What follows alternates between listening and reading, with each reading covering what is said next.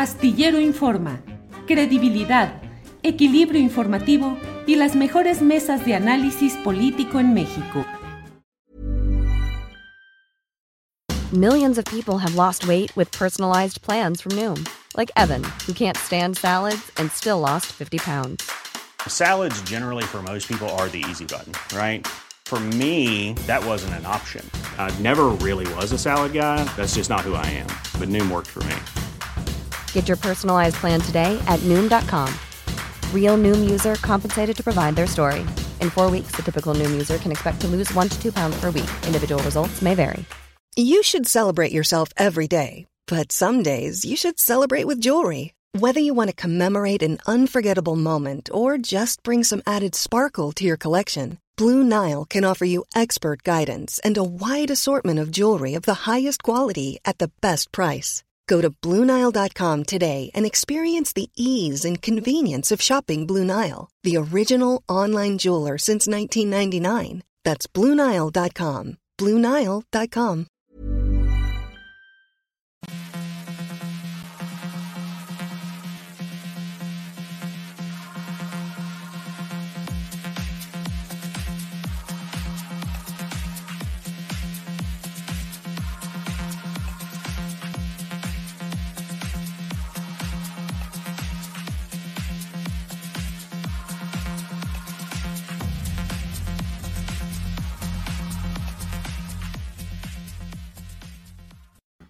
La una de la tarde, la una de la tarde en punto, y ya estamos aquí en este viernes 14 de octubre de 2022. Muchas gracias por acompañarnos en este programa Astillero Informa, donde como siempre le tenemos información, análisis, debate, los asuntos más relevantes del día.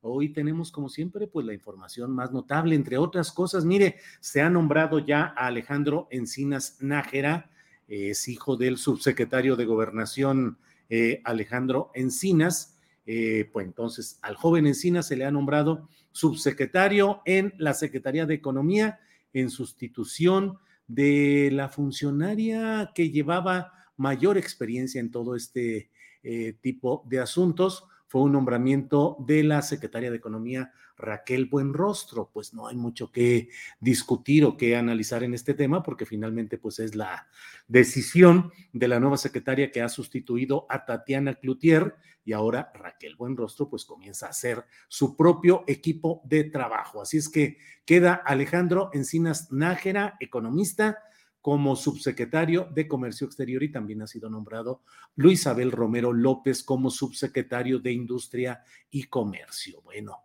son algunas de las informaciones interesantes de este día. El presidente de la República ha dicho que Estados Unidos se desiste de seguir en la controversia relacionada con asuntos de energía. Todo esto en relación con la eventualidad de haber tenido que ir a un panel de resolución de controversias en, contexto del Tratado de Comercio de Norteamérica, México, Estados Unidos y Canadá. Eh, bueno, pues son algunas de las informaciones interesantes de este día. Marco Antonio Cruz dice, híjoles, a mí no me parece correcto ese nombramiento, qué necesidad de poner familiares. Eh, Francisco Palacios dice, ya le dieron huesito al Alejandro Encinas, sí sirvió andar defendiendo al peje en la televisión. Bueno, pues esos son algunos de los comentarios que tenemos y déjeme decirle que hoy vamos a tener una entrevista ya en una cuestión, en cuestión de segundos, con Polimnia Romana. Ella eh, es diputada actualmente, diputada local de la Ciudad de México, en el Congreso de la Ciudad de México, por el Partido de la Revolución Democrática. Fue coordinadora de logística en la campaña de López Obrador entre 2005 y 2011, además de jefa departamental de logística de la jefatura del gobierno del Distrito Federal cuando López Obrador fue jefe de gobierno. La recuerdo a ella participando siempre muy cerca del presidente López Obrador, del candidato o dirigente en aquellos tiempos López Obrador, acompañándolo a giras. Eh, en fin, vamos a platicar justamente con ella y por ello me da mucho gusto saludar a Polimnia Romano. Polimnia, buenas tardes. Hola. Hola, ¿Cómo estás? Bien, bien, Polimnia, gusto en verte, aunque sea de esta manera. Sí, andamos acá en, Álvaro Obregón en una jornada pero con mucho gusto de verte, porque creo que la última vez que te vi fue en la marcha del 2020, ¿te acuerdas? En la del 8 de marzo, ahí te vi la última vez en vivo, porque te he visto en otras ocasiones. Y en otras ocasiones, años atrás, nos vimos en otras eh, protestas, muchas. Sí. Eh, fuiste de las personas muy cercanas a Andrés Manuel López Obrador, formaste parte de aquel equipo de seguridad, se decía que las llamaban las gacelas. Tú eras parte de, pues eras como la jefa de ese grupo, ¿no? bueno, eh, me tocaba coordinarlas, porque yo, tú lo sabes, yo no tengo ningún entrenamiento, eh, digamos, profesional como ellas. Ellas sí eran policías de la entonces Policía Judicial, ellas son egresadas del Instituto de Formación eh, Policial ahí en Avenida Jardín, que tenía, ¿te acuerdas de José Luis Pérez Canchola? ellas sí. estaban entrenadas, ellas este, usaban armas, eran, eran policías, ellas eran este, dadas de alta en, el, en el, pues, la corporación.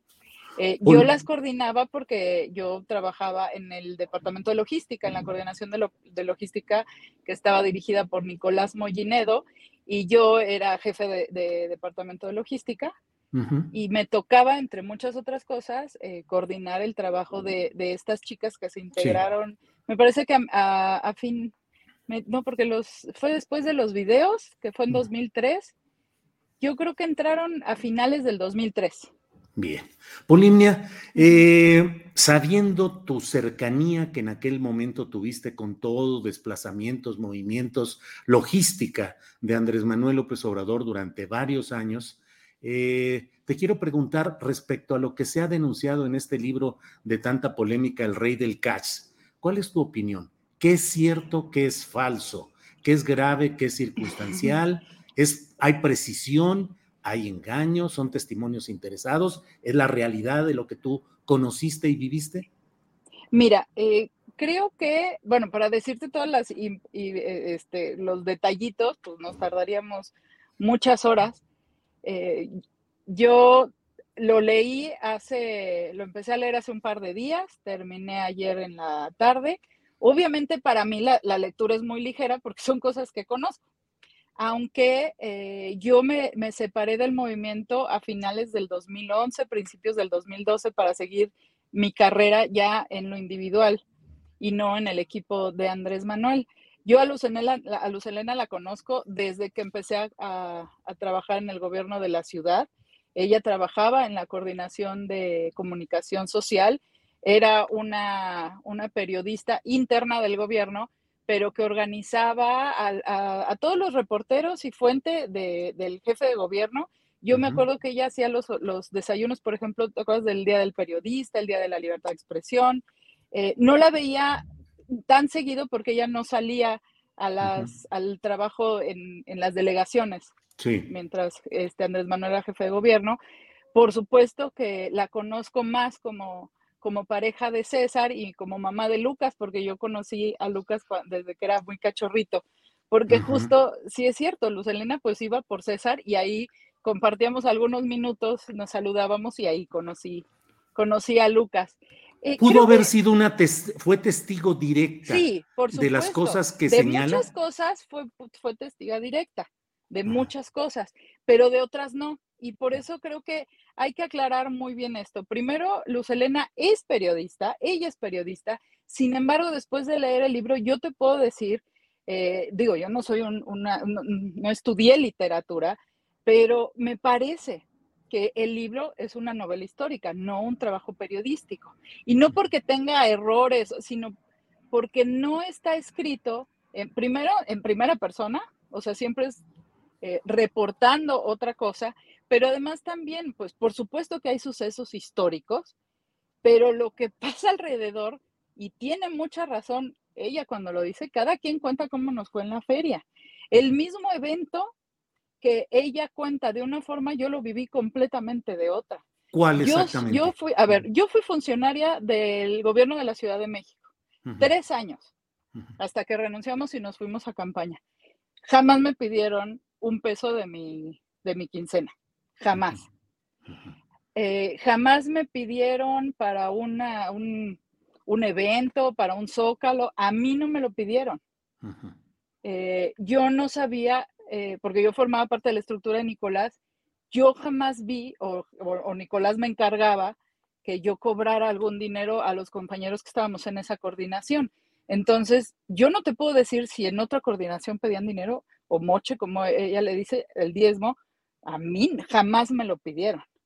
Y creo que hay otra impresión muy, muy clara que es, pues sí, el, secretario particular del jefe de gobierno era Alejandro Esquer, pero lo fue a partir de que René Bejarano renuncia para irse a la candidatura esta que todos conocemos a través del portafolio negro.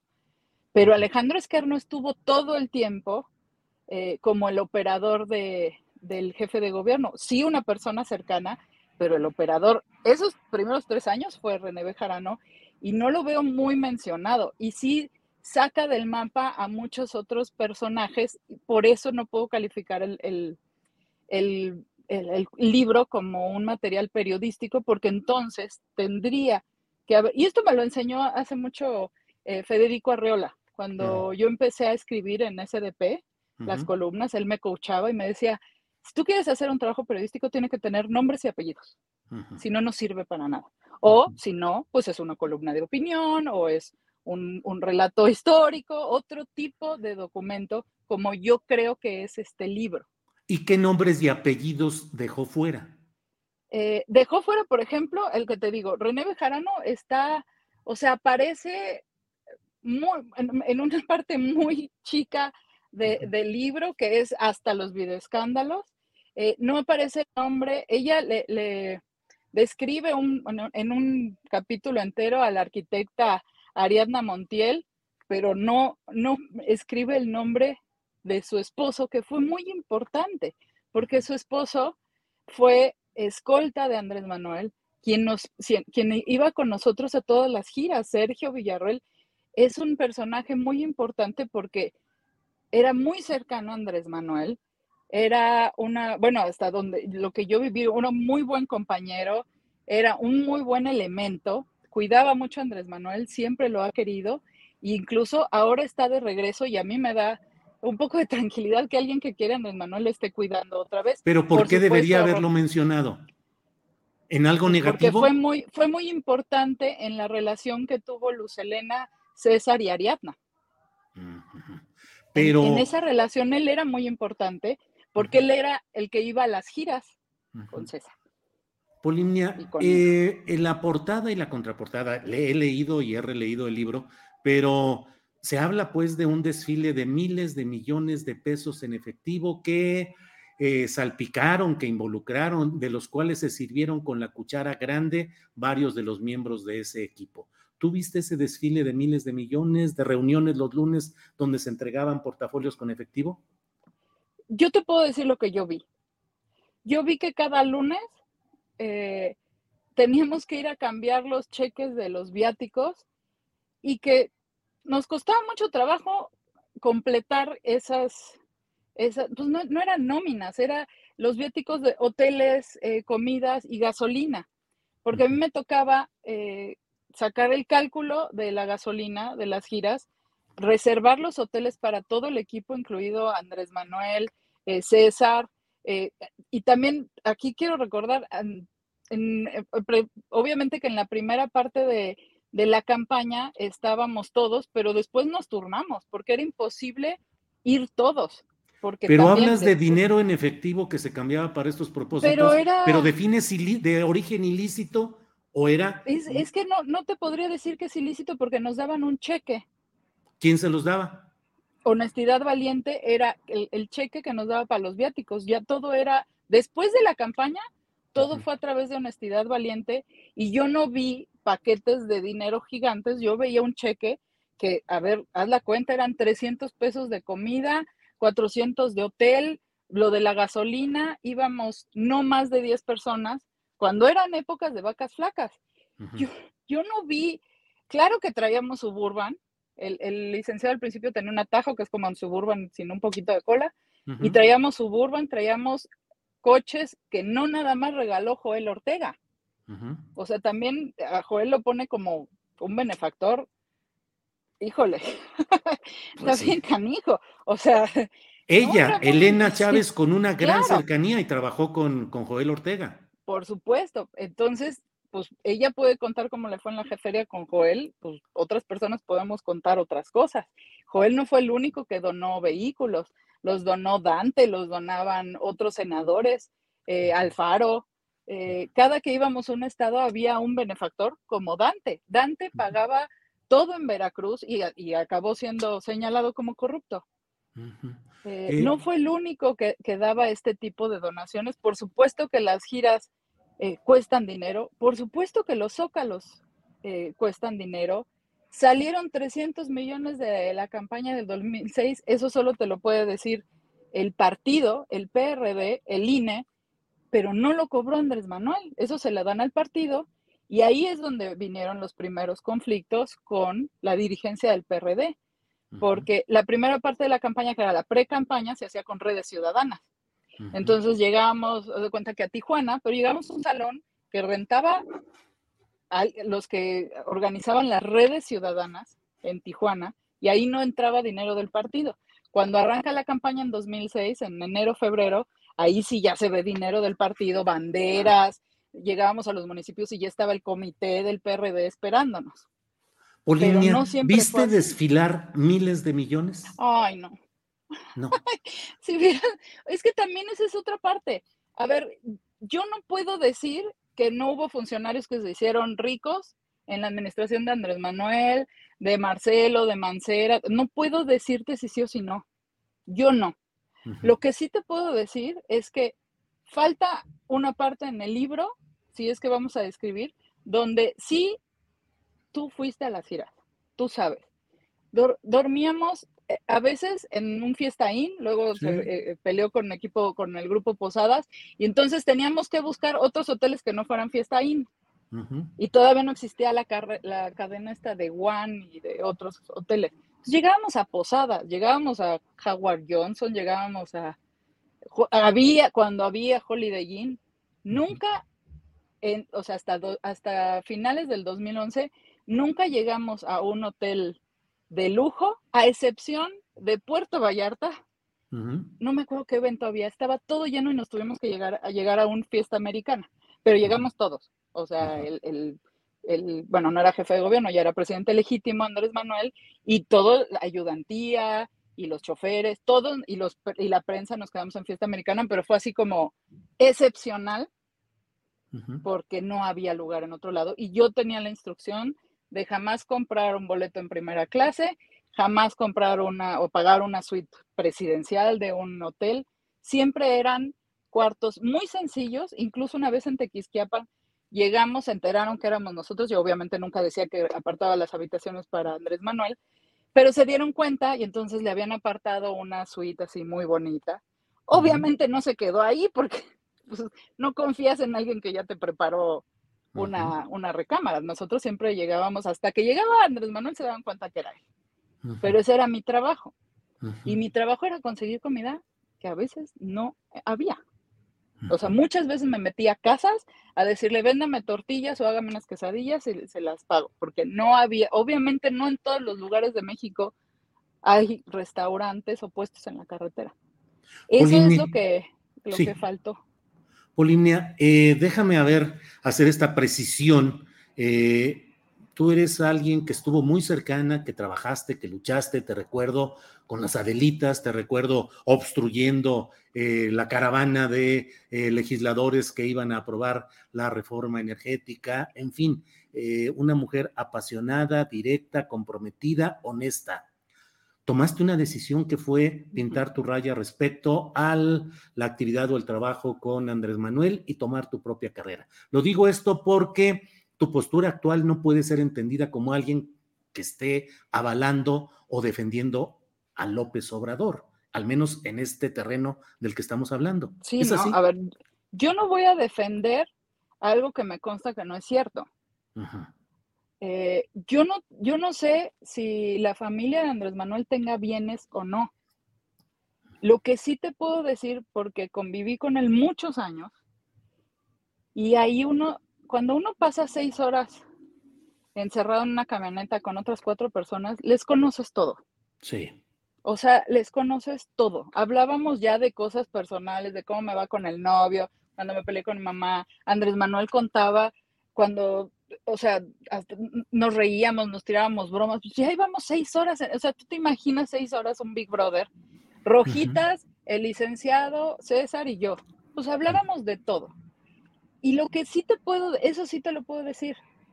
Andrés Manuel tiene muchos otros problemas y es por eso que yo no estoy en ese movimiento yo no estoy de acuerdo con muchas decisiones que él ha tomado como presidente, incluso antes de ser presidente. Pero eso no quita que yo te pueda decir que yo creo, estoy convencida que a Andrés Manuel no le interesan ni los bienes, eh, muebles inmuebles o el dinero en efectivo. Sí usó muchas veces y sigue usando ropa de marca que alguien más le regala y eso, bueno, a ti qué te digo, tú lo sabes.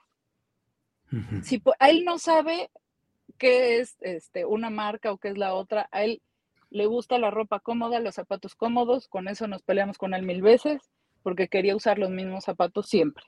Y a veces, pues uno tiene que vestirse, pues como jefe de gobierno, ¿no? este, su interés es otro, que también yo como ciudadana eh, califico y a veces me gusta y a veces no me gusta. Sí, te puedo decir, porque eso también lo vi, que en, su camino y buscando sus objetivos, sí permite que mucha gente mala trabaje cerca de él. O sea, eso sí es algo que, pues, todos los que lo queremos y que estuvimos cerca de él, lo criticamos, lo señalamos y no nos gusta. Como decían tus clases, sí, como decían tus clases de periodismo, ¿Nombres y apellidos? Nombres y apellidos. A ver, Gabriel García, e, en eso sí estoy de acuerdo con, con Luz Elena y con todo el mundo y con el que tuvimos muchos muchas broncas. Gabriel García hacía cosas que no estaban bien, que no estaban bien. Muchas veces el PRD del DF, entonces, tenía broncas con él porque el PRD del DF mucho tiempo mantuvo el movimiento y mantuvo los pagos de los templetes y los pagos del gran soporte. Y Gabriel cobraba dos veces la misma factura. Mm, ¿Tanto así? Y entonces, pues todos nomás se veían así de, ay, bueno, pero no hay que hacerle broncas al licenciado. O sea, con el no le digan al licenciado para que ya no se esté preocupando, pues mucha gente nos quedábamos callados. Nos quedábamos callados, la verdad el entorno más cercano de Andrés Manuel, ¿sí estará tocado por indicios de corrupción que tú hayas visto? Si está rodeado de seres humanos, está rodeado de corrupción. La corrupción es una, es una, pues no calidad, es una condición humana que está en todos los partidos, que está en todos los estratos. Sin embargo, entre más sube Andrés Manuel y ahora como presidente, las personas que están a su lado y tienen prácticas corruptas, obviamente que hacen mucho más daño que cuando estábamos en una asociación civil. Ese es el problema, que ahora la corrupción que podía parecer chiquita de mm, nos quitaron de los viáticos, mm, ahora nos, nos recortaron de la gasolina, no nos quisieron pagar esa factura, eso que era chiquito y que afectaba a unos cuantos, ahora, pues en un gobierno federal hace mucho daño, porque ahora no son los viáticos lo que recortan, ya no es la camioneta la que le duplican los eh, documentos. Ahora es una Secretaría de Estado, ahora son programas sociales y miles de millones de pesos. Y lo que sí es cierto, y no creo que Andrés Manuel sea el único presidente al que le han dicho mentiras, le han ocultado cosas y se dicen muchas cosas a su nombre eh, y en su nombre. Polinia, tú conoces todo lo que se, es decir, el mapa que plantea el libro El Rey del Cash tú lo conoces perfectamente, el mapa en lo general. ¿Lo consideras, en pocas palabras, preciso o impreciso en los relatos, las relaciones y los contextos que plantea? Eh, en, algunos datos es muy impreciso, sobre todo en fechas. Yo, yo estuve marcando algunas, eh, por ejemplo, habla de, ¿te acuerdas del fideicomiso por la educación de Alejandra Barrales? Sí. En la Asamblea Legislativa no, no tiene nada que ver con los tiempos de Andrés Manuel. Nada que ver. Y además, ese me consta porque yo me opuse a su extinción cuando fue la sexta legislatura. Yo conocía ese fideicomiso y ese fideicomiso no tenía estudiantes fantasmas. Entonces, esa, ahí se fue por las notas periodísticas y evidentemente pues no, no se ve mucho cariño hacia Alejandra Barrales. Eh, por ejemplo, cuenta que, eh, que en 2000, o sea, se le, se le, van algunas fechas, es que las marqué, pero son muchas. Son muchos brincos de tiempo. Eh, sí, lo del fideicomiso, algunas fechas que pone 2005, pero a 2015. por eso te digo que ah, nada más así no puede ser un documento periodístico, porque pues no tiene ni, ni los datos precisos. Eh, mm, el fraude, dos meses después, 21 de noviembre, tampoco fue 21 de noviembre. Afortunadamente ya yo tengo todo guardado. Claro. Eh, Andrés Manuel no usaba esa frase que dice, te callas, ¿cómo dice? Este, te echas la culpa, te callas y desaparece algo. Esa, esa yo nunca se la escuché en nueve años. No hacía eso. Em, ah, eh, por ejemplo, el día del, que el fraude, cuando cerraron las elecciones y fueron a casa de campaña, no estuvimos en casa de campaña, estuvimos en el Marriott. Em, el punto 56 no salió el día de la votación, salió en, el, en los conteos distritales del miércoles. Entonces, todos esos son errorcitos que no pueden calificar el documento como un documento periodístico. Pero es una muy buena, es un muy buen documento que hace, ¿sabes cómo lo comparo yo con como, una, como la serie del Chapo? Por supuesto que hay eventos históricos que no puedes cambiar, ¿no? Cuando matan al cardenal Posadas, cuando esto. Todo lo demás alrededor, pues es libertad creativa del escritor y del guionista. Me parece que pasó algo, algo similar con este libro, porque muchas de las cosas pues son medio, pues yo me imagino que fueron y desayunaron en tal lugar, y pues no, no fue así. Pero claro, ella lo escribe basándose en lo que le contaba César. De manera indirecta, obviamente. y además cuando a ti te cuentan algo, no lo tienes tan clavado en la memoria como si tú lo hubieras vivido. Claro. Entonces creo eh, que a eso se deben las imprecisiones. Sí, Polinia. Por ejemplo, César no llevaba la maleta, era yo. César no llevaba la maleta. No, era yo. Digo, a lo mejor ella hablaba después del 2012, pero este, y tampoco, eh, la verdad, la, la, señora Beatriz no iba a la campaña. acompañó a Andrés Manuel eh, algunas ocasiones, pero ya como presidente legítimo. O sea, en la campaña de veras era, hubiera sido muy complicado. Polimnia, ¿y viste o supiste de que Marcelo Ebrard y Mario Delgado hicieran esas triangulaciones de montones de dinero, que sobre todo ahí se centra la escritora? Es que creo que trae mucha dedicatoria porque sí sí hubo muchas personas que estaban en la nómina de Marcelo, perdón, de cuando, como era, cuando era jefe de gobierno, y, delegados, ¿eh? eh pero... Activistas que estaban en la nómina de esos lugares. Sí, yo siempre estuve, eh, la decisión de, esa fue la decisión de Nicolás Mollinedo, cuando yo renuncio a jefatura de gobierno me dan de alta en el partido. Yo, yo siempre estuve dada de alta en el PRD del DF. Eso fue de alguna manera, digo ahora a la distancia, pues creo que Nicolás me estaba protegiendo un poco, ¿no?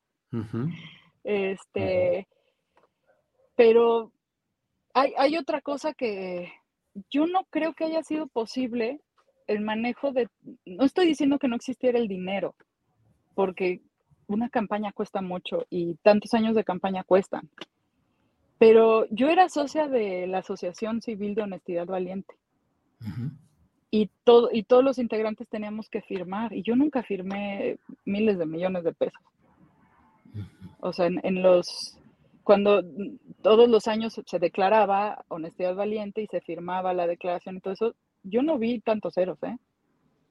Polimnia, para ser precisos en esto, hablamos de movilizaciones, hablaste hace rato de, los actos del Zócalo, dijiste algo así como los Zócalos cuestan. Sustancialmente dinero de los partidos que apoyaban a Andrés para que consiguiera votos y los partidos tuvieran más ingresos y más prerrogativas o dinero oscuro. Pues sí era mucho de partidos, ¿eh? Muchísimo era de, los partidos, sobre todo los cierres de campaña y las campañas formales.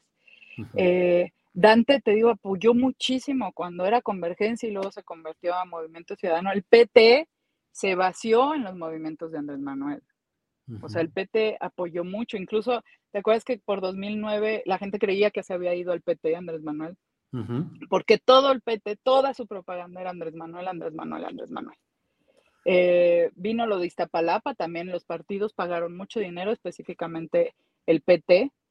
Eh, dinero de otras, o sea, digamos, dinero no lícito, imposible saberlo. Imposible saberlo, pero a mí nunca me dieron los viáticos en efectivo. Siempre el ingeniero Esquer nos daba un cheque y, me acuerdo porque teníamos que ir a cobrarlo antes de las 4 de la tarde para cambiar, o sea, me acuerdo, o sea, por eso te digo, me acuerdo perfectamente porque era una, una lata, porque nos daba el cheque el último día y nos enojábamos, decíamos, ¿por qué no nos dio un día antes? Hay que ir al banco y cambiar y sacar cambio, porque no puedes dar viáticos en billetes de 500 o de 1000 pesos. O sea, no, te los cambian nunca a, los lugares a donde íbamos, tenían que darnos de 50, de 20 pesos. Polimnia, yo aprecio mucho que hayas tenido la decisión y la amabilidad de poder platicar de estos detalles. Eh, a reserva de lo que desees agregar, yo te agradezco esta oportunidad, pero si hay algo que quieras agregar, con mucho gusto. Eh, pues la verdad, creo que yo soy, yo he sido muy crítica de Morena y de la 4T, muy crítica. Sin embargo, no soy una persona que utilice adjetivos. Eh, nunca voy a pegar por pegar. Creo que la 4T está equivocada en la estrategia, sobre todo la de seguridad y la que tiene que ver con niñas y niños en este país. Como oposición, porque estoy convencida de ser oposición de este gobierno, no se vale utilizar ni supuestos, ni mentiras, ni adjetivos, porque tenemos mucho con qué competir a Morena, con qué eh, políticamente atacar a Morena, pero nos quita mucho valor el utilizar supuestos, calificativos o mentiras, que es peor tenemos mucho de dónde cortar. Eh, la oposición necesita organizarse, pero no es basándose en una novela que podemos avanzar. Necesitamos avanzar con propuestas. Como yo creo que en, el tema, por ejemplo, que es mi tema, que es violencia contra las mujeres, niñas y niños, ahí no hay un programa de la 4T. Entonces ahí tendría que entrar la oposición a, a proponer algo y no, pues, en el juego político está bien el libro, pero creo que si queremos ir al fondo de esto, y no de este gobierno, sino de otros, hay que mejor rascarle a los documentos oficiales que pues, se han filtrado. Ahí traen mucho más. Muy bien. Olimpia, te agradezco mucho, aprecio mucho que hayas estado con pues nosotros. Te envío un saludo. Gracias por todo. Gracias, que estén muy bien. Hasta luego. Bueno, pues ha sido esta entrevista con Polimnia Romana, como usted habrá eh, escuchado, eh, acompañante, partícipe en todo el proceso logístico con Andrés Manuel López Obrador durante largos años. Ahí está su testimonio. Eh, y bueno, vamos enseguida con otro tema que es muy interesante. Está con nosotros el diputado Gerardo Fernández Noroña, a quien saludo con gusto. Debe estar ya por aquí por entrar. Gerardo, buenas tardes. Yo, te, yo estaba oyendo la entrevista que estás haciendo a Polimia pero no oigo nada, dejé de oír y no oigo nada, voy a, voy a cerrar y voy a volver a entrar. Sí, sí, adelante Gerardo, sí. Porque no te oigo. De acuerdo, vamos a hablar en unos segunditos con Gerardo Fernández Noroña para platicar acerca del hecho de que pues ya apareció finalmente en la propia conferencia mañanera de prensa el presidente de la República, ya lo mencionó de una manera muy peculiar que ya platicaremos con el propio Gerardo, pero finalmente lo mencionó. ¿Cómo va Gerardo? ¿Qué está haciendo? Mientras tanto, Gema Barradas Mesa dice, gracias por tu análisis, no te quemes con esta doña. muy sincera se escuchó la señora. Bueno, a ver, vamos por aquí, a ver si ya nos escucha Gerardo Fernández de Moña. Gerardo, ¿nos escuchas? No te oigo.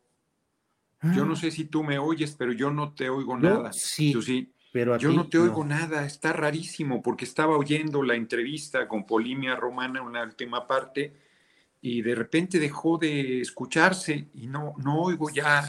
Moví aquí el volumen, pero además estaba funcionando bien, no entiendo qué pasó. Eh, Pues no te oigo, o sí que está muy difícil así la entrevista. sí, eh, de nuevo, a salir y, Adriana, Adriana te habla, Adriana te se comunica, digo, eh, vamos a ver cómo le hacemos por aquí, eh, pero bueno, bueno, em, bueno, ahí voy cayendo, como vaya saliendo Hugo Alba, de verdad, tantos problemas y ustedes buscando y platicando sobre pendejadas. Ya, por favor, qué ganas, Julio. Eh, muy bien localizada la fuente, Julio, muchísimas gracias. Dice Héctor Osorio Lugo, Tidelson o Tidelson, excelente entrevista, Julio. Em, em, todo el proyecto de la oposición es golpear a AMLO, ahí se les ha ido todo el tiempo. Eh, bueno, pues ahí están algunos compañeros, algunos comentarios. La boda millonaria no es prueba. Déjenme ver. Eh, déjenme ver pues bueno, vamos a estar aquí con estos problemas. Eh, pero eh, déjeme, déjeme, esperemos un poquito a ver si se hace esta conexión. Em, eh, los haters ya se habían tardado. Eh, o sea, otra traidora, no lo creo. Bueno, bueno, esa es otra cosa. No dijo nada esta persona, Aldo Vázquez. Híjole, a mí se me hace que sí dijo muchas cosas interesantes y sobre todo alguien que sí estuvo adentro, conoció, viajó, presenció, acompañó todo ese proceso de López Obrador. Em, ya me cayó bien, dice Raúl Rocha. Eh, este, no sé, el PT Cecilia Soto y César Augusto, gente de Salinas. Em, el Checo Brown, entonces no es un libro de mentiras completas, ¿eh? es de medias verdades y por ahí se le puede seguir. Bueno, ¿y ya se escuchará? A ver, bueno, vamos, vamos adelante con Gerardo Fernández Noroña, a ver si ya nos escuchamos. Gerardo, Gerardo, ¿ya escuchas? Ya te escucho perfectamente. ¿Quién sabe qué sucedió? Fíjate que te decía yo que estaba oyendo la última parte Polimia es una, pues ya no es compañera, ya se fue con, la, con la, oposición, con los hundidos, les digo yo, pero, este, pero es una mujer decente, es un buen ser humano y me, gustó, me, está gustando la, reflexión que hacía de, ser seria como oposición y de repente dejé de oírla y luego a ti ya no te oía nada, me dije, me está hablando con mímica, entonces... Este, Sería bueno hacer una entrevista. Con lenguaje beisbolero. Sí. yo que no le sé nada, pues estoy perdido. Híjole, híjole. Este, ¿y cómo viste tu inclusión en la pizarra beisbolera de la mañanera, donde dijeron eh, tercera entrada, que ya llevamos tres, pero pueden ser cinco entradas con Monreal y con Noroña, que te citó de una manera peculiar. Pero, ¿cómo ves esa inclusión, Gerardo? Bueno, fíjate que antes, si me lo permites, antes de tocar el tema, quisiera compartirte a ti y al auditorio. Fíjate que el domingo pasado eh, entraron a mi casa aparentemente a robar. Sí robaron, o sea, se llevaron. Les digo, me dicen que se llevaron, les digo que el dinero no es la vida, es tan solo vanidad, dice la canción, pues se llevaron solo vanidad. Muy singular, a mí me dejó eh, con preocupación porque no, no, me parecía un asalto. Entraron, entraron directo, hay un mueble con llave, no lo abrieron, hay libros ahí, pero, pero no lo abrieron, un ladrón lo habría abierto, hay libros y cajas por todos lados, muebles con cualquier cantidad, o sea, cualquier cantidad de lugares donde yo pude haber puesto el dinero que ahí tenía y que hubiese sido muy difícil que lo encontraran. Y lo encontraron directo, muy raro. Pero hoy en la mañana, que se levantó mi compañera de vida, me dijo, oye, ¿ya viste lo que está pintado aquí? Ella pensó primero, porque hay una O, ella pensó que era un círculo donde ahí había una huella o algo, y luego es muy observadora, y empezó a ver que había, yo no lo vi, no lo veía, este, con trabajos vi aviso, y luego arriba primer aviso. Y eso aclara todo el asunto. ¿Primer aviso? Primer aviso. No fue, no fue un asalto en la pared donde está la cabecera de la cama. Nosotros dormimos con el colchón en el piso, pero sería la cabecera de la cama. Primer aviso, la policía de investigación no lo vio, yo no lo vi, mi hermano, que fue el que descubrió que habían abierto el departamento, tampoco lo vio. Yo no sé si sea de esa pintura o si exista, que, que al principio no se ve y luego va saliendo. Este, pero con la fotografía que tomó mi compañera, la subí ya a las redes, está clarísimo, primer aviso, hablé en la mañana con la fiscal Ernestina Godoy, porque han sido muy atentos, Claudia Semba, muy solidaria, y la verdad es que es grave, no es la primera amenaza que yo recibo, no será la última, lamentablemente, recordarás cuando eh, traté de evitar la venta, y lo logré, del campo militar número uno, F8 y medio millones de metros cuadrados de bosque. Gente del ejército se metió varias veces a mi casa, que es la única vez que se han metido a mi casa, porque vivo en el centro histórico y tenía una buena chapa, aunque cualquier chapa es violable. Este, y ahora esta vez, que fue rarísimo. Eh, ya, ah, fíjate lo que son las paradojas de la vida. Esta, este descubrimiento de mi compañera el día de hoy me da tranquilidad porque era muy desagradable estar dudando de la gente cercana, pues quienes tenían llave, quienes, porque además me dicen, no forzaron la chapa, eso fue, o alguien de tu círculo o un súper profesional, usó guantes y tal. Bueno, pues ya está claro, hombre, el objetivo no era llevarse el dinero, que se lo llevaron de cualquier manera, sino el objetivo era dejar la amenaza pues, ¿qué es la derecha? Yo se los dije el miércoles en el debate, justo en lo de las Fuerzas Armadas hasta 2028 en tareas de seguridad. Se empezaron a burlar desde el anonimato de sus curules cobardemente algunos diputados paneaguados. Yo les dije, fueron ustedes, sobre la oposición, quien me mandó este ataque. Yo sin tener elementos, pero los conozco. Y este mensaje pues, ya me da tranquilidad, mira lo que son las cosas, me da serenidad, porque, bueno, sé que mi integridad está en riesgo como ha estado siempre, diría yo, no me adorno, pero, pero me queda claro de, que, de dónde viene el ataque, este, sin poderlo precisar, por supuesto. Vamos a ver hasta dónde llega la fiscalía, pero si antes de comentar esto de que ya... Oye, Gerardo, ¿y te llevaron documentos? No, nada, nada, nada, nada, nada. Cuando digo, no, no me estoy burlando, cuando digo el dinero no es la vida, es tan solo vanidad, y se llevaron solo vanidad, se llevan dinero, punto. Sea una cantidad que no o sea, no hago pública, estén jodiendo ahí, pero era mi ahorro, hombre, era mi ahorro, este, digan, ¿por qué lo tenía ahí? Pues porque era lo que yo había decidido eh, usar para una encuesta, ¿no? Y este, y bueno, pues mi casa es segura, ¿no? No es un lugar, eh, te digo, vivo en el centro histórico, es una vecindad, pero en 16 años no habían entrado nunca más que el ejército, ¿no? Este, miembros de las Fuerzas Armadas, que en su momento la inteligencia de la policía de la capital me lo comentó, era el gobierno de Mancera. Entonces, son muy profesionales, contrario a lo que piensa la gente, son muy profesionales. Yo espero que lleguen. Yo, yo veía difícil que fueran a agarrar a los eh, supuestos ladrones, pero ahora creo que habrá mejores condiciones porque no es un asalto, no, no lo es, ¿no? Y lo otro, Gerardo, lo relacionado con tu inclusión en la lista presidencial. Fíjate que, que, como lo hemos comentado, yo, yo primero agradezco, porque no, no deja de ser un reconocimiento, con todas las maneras y todo lo que quieras. Luego tiene problemas de dicción el compañero presidente.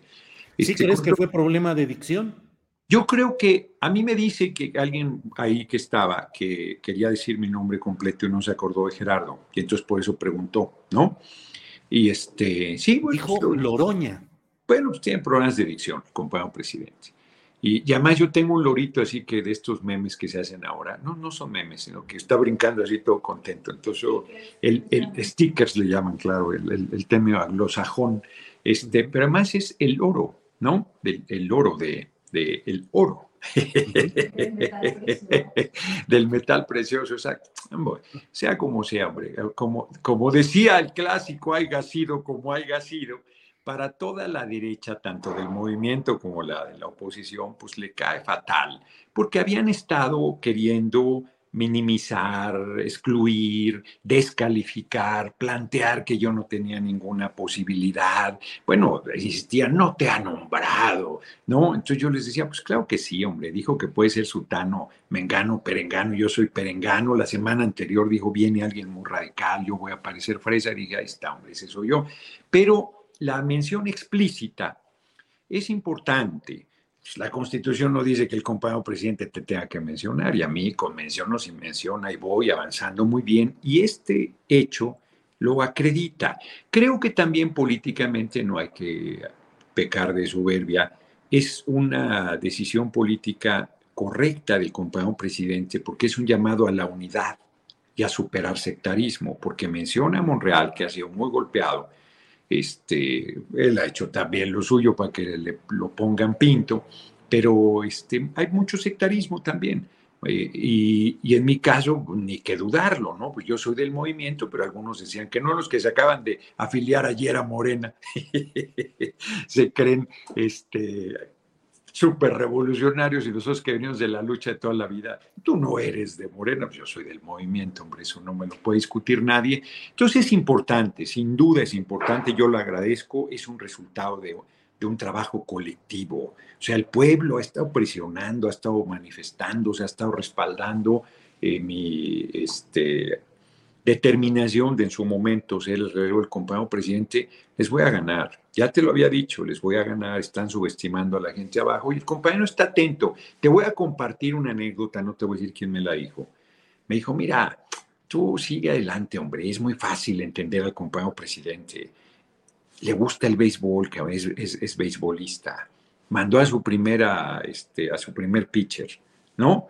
Y ve con preocupación el juego, entonces manda al segundo y manda al tercero. Y ya, porque ya puso a calentar al tercero ¿no? Y ya te vio a ti calentando solito y te va a llamar a pichar, cabrón, y el que, da, el que saque el juego adelante se va a hacer, hombre, o sea, no, no hay, este, como él mismo lo ha dicho, no, no hay dedazo, va, puede ser el pueblo que termine, pues hay muchas señales, hay muchas cosas, hay una cargada impresionante, pero, pero abajo la gente está muy bien conmigo. Y bueno, estos ataques que, está, que comentamos al principio de la charla, pues lo único que hacen es fortalecerme, son unos bobos, la verdad, pues si creen que me van a espantar, pues yo ya estoy curado de espanto, ya estoy viejito, hombre, o sea, esas cosas no me van a detener, si no me detuvieron antes, ahora que me chupará la bruja eh, por cuestión de, estadística, me voy acercando, ¿no? Cada vez me, así el, Monreal le va cantando al compañero presidente, cada vez me voy acercando a ti, pues uno más bien se va acercando a que se lo chupe la bruja, no, no va a ser algo que me preocupe, ¿no? O sea, pues no, no me quiero morir, amo la vida, no, no soy ningún suicida, pero pues tampoco no soy un cobarde, ¿no? No lo he sido nunca, no lo seré a estas alturas de la vida. Gerardo, hablas, uh, utilizas el símil beisbolístico y mm. efectivamente los managers de los equipos envían sus relevistas cuando la situación está muy complicada, cuando tienen eh, las bases llenas, va a entrar el cuarto bat del otro equipo y se teme que dé un jonrón que meta cuatro carreras de golpe y entonces ocurre al relevista que a veces entra para una sola, un solo bateador al que va a enfrentar. Sí. Eso quiere decir en ese símil que estás usando que tú podrías entrar, pero solo si la situación estuviera realmente muy complicada. Fíjate, pues yo como no soy beisbolista te diría sin conocer que yo entraría porque el estadio por aclamación le diga al entrenador, es Noroña, al que tienes que mm. poner a pichar. No soy especialista, pero creo que nunca he visto a un manager que ceda a la presión del público para meter a alguien, porque el manager tiene su estrategia. Sí, pero yo creo que en este caso el público manda y el, el entrenador no se atrevería a ir en contra del estadio. Pero todo el estadio apoyando a Noroña o una parte uno y otro a otro. Y, no, no, no, no. ¿Qué porción del estadio tendría que ser un fenómeno, tendría que ser un fenómeno muy, muy. Yo lo he dicho desde un principio, hombre, si no hay, y ahí va. Mira, acabo de presentar el lunes el libro de Aranza Tirado en la Feria del Libro del Zócalo. No me han invitado nunca, hombre. Esta vez invitaron a Aranza y ella me ella dijo, va Gerardo, porque pues él es el consejo editorial el que lo hizo yo presido el consejo editorial. Y luego nos invitaron como parte del consejo editorial a presentar un político, la, segunda y tercera etapa de regeneración de Flores Magón, la más revolucionaria ayer. No sabes, el fenómeno con la gente es tan bonito, son eh, espacios grandes, se llenaron, me salgo, se vacían, la foto, el abrazo, el aliento.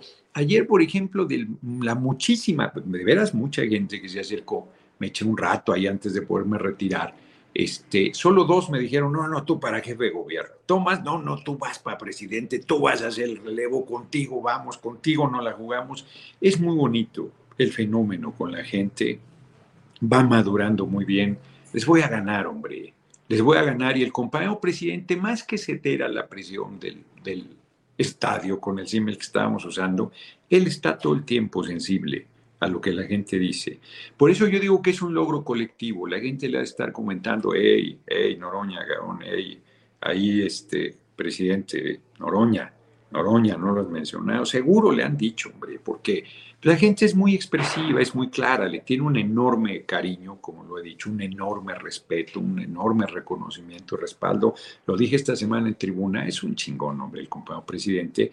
Y tiene sus maneras, tiene sus maneras pero él, me, por más que digan, me respeta y aprecia, sabe lo que aporto para el movimiento. Y, reitero, esta mención es un reconocimiento. Pues dirán misa, pero mientras que, que este, divertida como enano se puso con los 42 posibles aspirantes de la derecha que están pulverizados y hechos pinole, y nosotros, como lo dijo, hombre, difícilmente sacas un nombre adicional de los cinco que él mismo ha mencionado, no porque él determine quiénes, digo, la lista está abierta además, lo, dijo con, lo ha dicho con toda franqueza, y yo cada vez me convenzo más de que el camino correcto es pues, que Morena haga en junio su encuesta, acabo de coincidir con Mario Delgado y con Adán Augusto López en la Cámara, y yo le insistí que era muy temprano junio, y entonces me, me, dijo Mario, es que esa es eh, la de Morena, que donde si tú quieres participar, puedes participar, pero la de Morena, PT Verde, pues será unos meses después.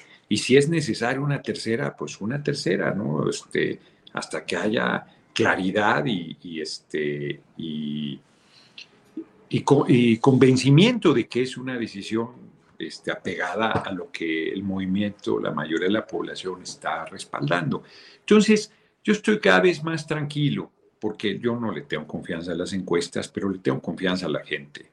Y yo pues a, ella sirvo, al pueblo sirvo, a él me amparo y a lo que determinen yo, yo respetaré.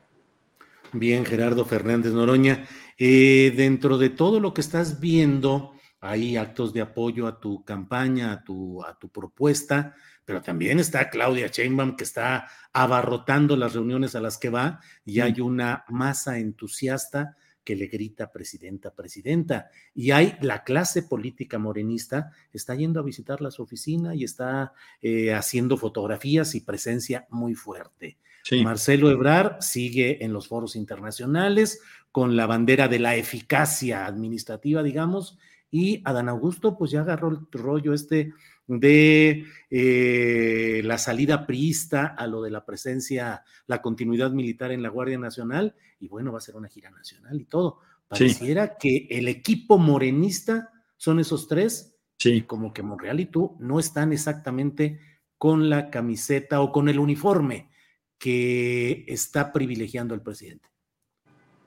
Pues yo te vuelvo a decir que eso contradice lo, lo que me preguntas este, sobre la mención sobre la inclusión. Pero fue una mención, discúlpame, desdeñosa.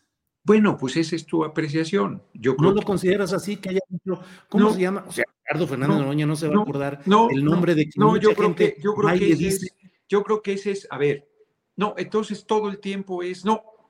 No, no, no, no, yo no sé. No, sí, sí, sí, no sirve, hombre. Entonces, ¿para Pero fue desdeñosa o no, la manera. Yo, yo te digo que no. Yo te digo que tiene problemas de dicción y yo te digo que tiene su pero este, problemas de adicción contigo, con tu bueno, nombre. Yo le he oído muchos problemas de adicción, pero bueno, tú dices que es enseñosa, yo digo que no. Yo digo que hay una mención que la gente, no ha habido una sola persona, una sola persona que me diga, oye, qué mal, este, que pues se pone ahí con fisfirulitas, a ver, no ven que es un logro, no ves que no ven que es un reconocimiento, no ven que es un trabajo colectivo, no ves que no ven que se rompe un círculo cerrado que no se quería abrir, no ven, pero además, bueno, pues cada quien que siga su estrategia, yo creo que se equivocan. Quien va a decidir es el pueblo, quien va a decidir es la gente. No, no somos el PRI, no, no va a decidir el aparato, no va a decidir lo que llaman la clase política, va a decidir la gente. Cometen el mismo error. Compañero presidente no llegó de manera cupular. Se burlaban de él así como se burlan de mí. No, no, no, es que es que le dicen López, es que le dicen quién sabe qué, es que no lo van a dejar pasar, es que está perdido, va de carpita en carpita, de pueblo en pueblo, de lugares que ni se conocen. Bueno, yo estoy siguiendo esa línea porque me parece que es la línea correcta. No es un asunto de imitación, sino es evidente que hay que llegar a la gente.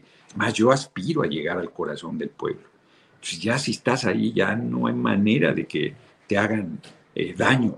¿Qué es lo que ha logrado el compañero presidente? Es una hazaña. Entonces, como yo lo dije, lo reitero, como dice el clásico, haya sido como haya sido, será el sereno será, es más, podrán decir más que desdeñoso, habrá quien diga fue forzado, será el sereno. Ahí está el reconocimiento. Cinco estamos en la disputa y decían que yo no estaba. Decían que yo no tenía ninguna posibilidad, que yo no tenía ninguna calificación, que yo no tenía ninguna experiencia, que yo no valía nada, que no me iba a voltear a ver, que nunca iba a ser mencionado en las mañaneras. Bueno, pues cuando cuando vaya a, recibir la banda presidencial, pues seguirán diciendo que quién sabe cómo sucedió eso. También es un reconocimiento procesal, Gerardo, me parece, no sé qué opines. O sea, el PT te presenta a ti como el aspirante del lado del PT y la encuesta general que se haga incluirá al postulado por el PT, que eres tú, y el del verde. O sea, es reconocer un asunto procesal. No, no es cierto. Él nunca dijo, bueno, pues Noroña va a entrar porque el PT lo propone. No, no, no lo dijo, pero no, en esa tesitura estás. No, pero esa es otra cosa. Esa es otra cosa. Porque en esa tesitura he estado siempre, con o sin mención. Ajá. O sea, eso no tiene nada que ver. Por eso, pero hacer, reconoce que en la vía del PT vas a entrar tú. Por eso, por eso, pero eso ya lo hemos platicado, eso ya lo había dicho, eso no tiene nada que ver con lo que me preguntaste desde un principio. Estamos hablando de otro fenómeno. Con o sin mención, yo dije, soy el único que tiene garantizado estar en la encuesta. Lo dijimos hace tiempo, que platicamos, porque yo soy la propuesta que el, que el PT presentará rumbo al relevo del compañero presidente en su momento.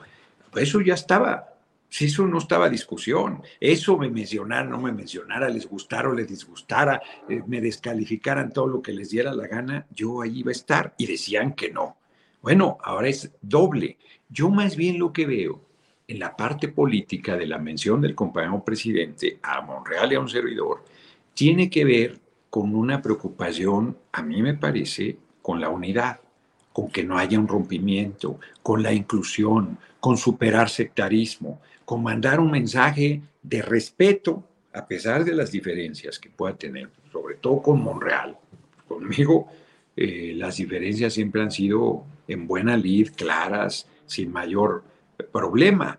Yo creo que con Monreal ha sido, sobre todo en este último tramo, muy difícil, muy, muy delicado. O sea, eh, ha estado en una situación complicada Ricardo Monreal yo le veo muy difícil su candidatura, pero su derecho a querer ser candidato, eso no se lo puede ni se lo debe discutir nadie, y me parece que la mención que hace el compañero, pues eso establece, a ver, relájense, si él quiere, y si alguien más quiere apuntarse, está abierta la lista, lo ha insistido también él, con mucha claridad, pero me parece que esas menciones, bueno, Ricardo creo que ese día hizo una fiesta en la noche en su casa, estaba lo que sigue de feliz, yo tranquilo, a mí me tomó por sorpresa, me tomó por sorpresa, francamente, esto que comentas de la, de, la de, como de adicción, en el primer momento ni me di cuenta. Hubo gente que me lo dijo. Si era así de poner demasiada atención, o sea, a mí me parece, me parece un asunto menor. Lo digo con toda franqueza, ¿eh? con toda franqueza. Gerardo, pues como siempre, te agradezco mucho la posibilidad de platicar, como lo hacemos eh, con cierta frecuencia, y bueno, a reserva de lo que desees agregar, agradecerte tu disponibilidad. Fíjate que, ah, bueno, sí, aprovechar, porque el 12 de noviembre, justo a las 12 del día en la Plaza de Santo Domingo, hay un lado en donde me fueron a saludar. Mm. este, vamos a tener una asamblea informativa y el inicio formal de la campaña nacional de afiliación del PT. Va a ser un evento importante. Este, yo soy el orador central y, este, y, lo estamos invitando a todas y todos, 12 de noviembre a las 12 del día en la Plaza de Santo Domingo, en la capital del país. Ahí, ahí, vamos a estar. E insistir que quien me quiera apoyar, a quien piensa que eso no va a tener un peso, lo va a tener, que ponga una cartulina en su ventana, en su puerta, Noroña es pueblo, y dentro de un año que esto se determine, eso va a tener su impacto y todo. Lo, bueno, viste en Jalisco, de veras, ya, ya íbamos de salida, pero viste, me gustó mucho el ejercicio que hizo una, unos compañeros, compañeros, ahí en la Plaza Príncipe Zócalo de Guadalajara, sacaron una lona enorme con la foto de Marcelo, de Claudia, de Monreal, de Adán, un servidor, y llamaron a la gente durante tres horas a votar con una palomita. 500 y pico votaron, yo saqué casi 200 Claudia sacó como 130, dame por bueno el número, luego siguió Marcelo con 110 más menos, luego Adán Augusto con no sé si 50, algo así, y Monreal con un puñado, como 10 eh, votos que tuvo. Este, me pareció un ejercicio interesante, me pareció una forma que la gente de expresarse justamente rumbo a lo que viene en su momento. Entonces yo estoy muy contento y pidiendo a la gente que haga todo tipo de iniciativa, que encamine, porque estamos en una paradoja, no hay campaña, y si hay campaña, ¿no? Entonces, este, en ese terreno nos movemos, con el INE viéndonos con lupa para ver cómo nos jode en su momento, pero hay que echarse para adelante. Yo, yo estoy, estoy contento, estoy muy bien, estoy este, motivado, estoy confiado en la gente, confiado en la gente y, este, y como dice el compañero presidente, amor con amor se paga, yo le tengo un profundo reconocimiento al compañero presidente y sé que va a respetar la decisión de la gente. Bien, Gerardo, pues muchas gracias y estaremos en contacto en alguna otra ocasión para ir haciendo un repaso de cómo va todo este proceso. Muchas como siempre, como siempre, hasta luego, abrazote. Igual, gracias, hasta luego. Bueno, son las dos de la tarde en punto, las dos de la tarde en punto y antes de entrar con nuestra mesa, déjeme poner este video de el presidente López Obrador sobre el tema del dinero, porque de eso vamos a hablar rápidamente con mis compañeros. Por favor, Andrés. Yo tengo una especie de religión. Para mí, el amor y el poder tienen que ser puros. El poder tiene que ser puro para que se convierta en virtud y se ponga al servicio de los demás. No me ha interesado nunca el dinero, nunca. Llevo décadas sin tener una cuenta de cheque, no cinco, diez años, no, treinta, cuarenta. No sé llenar un cheque o una tarjeta de crédito, no sé, no traigo cartera. Quien administra mis ingresos es Beatriz, de antes Rocío, y me daban para mis gastos, para lo elemental. Una vez, dos, tres veces me han pasado cosas. Les voy a contar algunas. Una vez me fui con mi gran amigo Chema Pérez Gay al aeropuerto, pues Chema igual que, que yo, y le dije, vamos a tomarnos un café ahí en el aeropuerto y un pan, comernos un pan. Y nos fuimos. y nos damos cuenta de que había que pagar. Y este, ¿y cómo lo hacemos? Entonces yo traía en la cartera, donde traigo mi identificación para poder pasar cuando vamos a viajar, ahí doblado, un billetito. Y él empezó también, y ahí pagamos. Entonces, ¿cuándo van a encontrar algo ilícito, no soy corrupto, les va a costar mucho trabajo, pero que sigan su camino.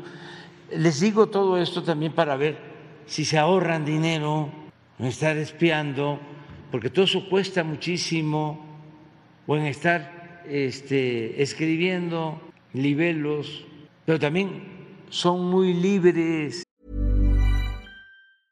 Jewelry isn't a gift you give just once. It's a way to remind your loved one of a beautiful moment every time they see it. Blue Nile can help you find the gift that says how you feel and says it beautifully with expert guidance and a wide assortment of jewelry of the highest quality at the best price. Go to BlueNile.com and experience the convenience of shopping Blue Nile, the original online jeweler since 1999. That's BlueNile.com to find the perfect jewelry gift for any occasion. BlueNile.com.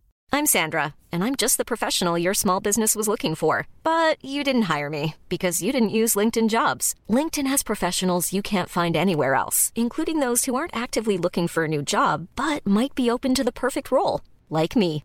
In a given month, over 70% of LinkedIn users don't visit other leading job sites. So if you're not looking on LinkedIn, you'll miss out on great candidates like Sandra. Start hiring professionals like a professional. Post your free job on linkedin.com/people today.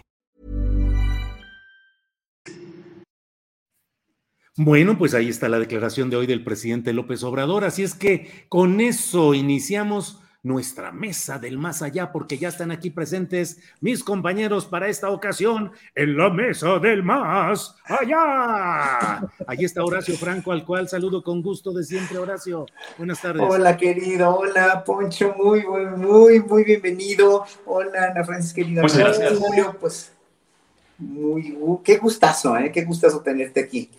Igualmente, de a todos, muchas gracias. Poncho Gutiérrez, buenas tardes. ¿Qué tal? Muy buenas tardes. Les saludo acá desde el bello Monumento a la Revolución, listo para molestar derechairos, este, y uno que otro chairo también. De todo agarramos parejo aquí, Julio. Un honor estar eh, en vivo en este programa. Muy bien, gracias. Ana Francis, buenas hola, tardes. Hola, Julio. Hola, Poncho, el hombre que me hace reír todos los días. Hola. Espero que, espero y no como burla de que yo lo veo y me burlo de él. Espero que te haga reír de esa manera, Ana Francis. Claro, obvio. Gracias. Ana Francis, ¿usas efectivo, tarjeta? ¿Alguna vez, algún, tienes alguna anécdota de que en alguna ocasión te hayas quedado atorada en el pago de algún servicio porque nomás no traías billuyi?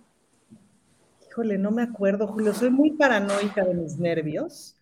Entonces, o sea, por ejemplo, cuando viajo, llego al hotel, tengo, siempre viajo con dos tarjetas. Llego al hotel y guardo una en el, la caja de seguridad del cuarto, por si se me pierde la otra y que no se me arruine el viaje. Este, no, así, sí, soy muy, muy, muy, muy previsora. Es difícil que me... Lo que general, lo que sí me llega a pasar de pronto es que me quedo sin efectivo. Ya no, pero sí me pasó algunas veces así que de pronto ¡ah! traigo 20 pesos. ¡Ah! Órale. Horacio Franco, ¿a ti cómo te ha ido en el manejo de efectivo o el manejo de cheques o de tarjeta de crédito? ¿Te has quedado atorado en algo por falta de cash? Fíjate que, que yo ya desde hace mucho uso las la tarjeta para todos los gastos, ¿no? Y uso transferencias así para todos los pagos. Este, los pagos a, a la gente que trabaja conmigo también uso pura, pura transferencia. En realidad no, ¿eh? Realmente no, pero ahorita me estaba acordando de los antiguos cheques de viajero. ¿Te, se- ¿te acuerdan Sí, ustedes? sí, sí. Eh, Bueno, este, este, este, este, este Poncho todavía ni nacía con de viajero, pero los de los, los, tra- los, los checks eran así de, de, de, de- llevártelos, así de cuidarlos y de firmarlos y todo, porque eran, eran una manera muy segura de, tener tu dinero. Pero yo nunca he sido mucho de, cash porque finalmente pues, se puede perder, lo puedes olvidar, etcétera, etcétera. Yo siempre, desde hace muchos años ya, pues, he, he- he hecho todo con la tarjeta de débito, ¿no? Y la, la de crédito también, porque finalmente pues algunas te dan puntos o lo que sea, y pues te, te hacen ahorrar una buena lana, nada más. Sí, sí, sí. Poncho Gutiérrez, eh, ¿qué opinas de esos instrumentos antiguos llamados dinero en efectivo y cómo te va con la modernidad, que son transferencias electrónicas, eh, tarjetas de crédito, en fin, ¿cómo es tu vida respecto al tema dinero y su manera de moverlo o de que de pronto te encuentres con que no traes para pagar el café? Sí he escuchado yo acerca de, de esos papelitos que usaba la gente vintage. Yo pensaba que eran estampitas de algún álbum Panini, luego me dijeron que no, que eran billetes. Yo, yo pensaba que era un álbum de, de, este, de la época revolucionaria, de la independencia, prehispánico. Y dice, ah, mira, me salió una Sor Juana, ah, mira, me salió repetido, ¿no? Me dijeron, no, pues se llaman billetes. Y yo, ay, ¿esto para qué sirve? La verdad, la verdad, yo no, yo no soy el rey del cash, yo sería el rey del card, porque me la paso yo usando más la tarjeta. Y no porque digas, uy, que por ir a Starbucks o qué, güey. No, la verdad es que ya en cualquier lugar, o en Ciudad de México por lo menos, me empecé a dar cuenta de que en cualquier lugar, en la fondita, eh, en el puesto, en los tacos, a mí me parecía surreal. Yo soy de provincia y allá era andar como raya siempre Luego llegué aquí, yo decía de broma, ay, falta que la señora de las quesadillas ahorita me cobre con tarjeta y te decía, sí, joven, sí tengo. Y yo, ah, entonces me, me, empecé a confiar. Y aquí en Ciudad de México todo es con tarjeta. Y aparte, tengo como medio año usando el pago sin contacto con el celular, que pones tu jetota, te detecta la tarjeta y, el, y en Oxxo, Seven, lo que sea, tit, lo tocas y te cobran. Y he sufrido cuando me quiero comprar un refresco, me quiero comprar un cubrebocas para entrar a algún lugar y no tengo 10 pesos en cambio y, y, me pierdo de esos beneficios, ¿no? De no tener la morralla física, carajo. Sí, sí, sí. Ana Francis, eres, eh, eh, formas parte del muy amplio universo que ha recibido por PDF, en, en versión PDF y a través de grupos de WhatsApp la versión de este libro llamado El Rey del Cash, ¿sí? ¿Tres veces? Tres grupos, tres grupos. ¿Cómo se entra a esos grupos si no, si, si, los uh, miembros no estuvieran promoviendo ese libro, por ejemplo? ¿Cómo? O sea, en esos grupos de WhatsApp, ¿alguien del propio, de los propios miembros lo comparte o ha entrado el, la mención directamente? No, alguien lo comparte. Ahora, claro, en uno de esos, en dos de esos grupos son de puras escritoras y escritores. Entonces, claro que dijeron, oigan, pero no manchen el derecho de autor y no sé qué. Y entonces ahí luego alguien puso un mensaje como de, pero es patriótico compartirlo y de todos modos, si puedes, compra unos ejemplares y regálalos porque esto es un acto patriótico, ¿no? Y luego otra que puso, parece que ya lo están quitando de las librerías Afortunadamente otra que puso, no, no es cierto.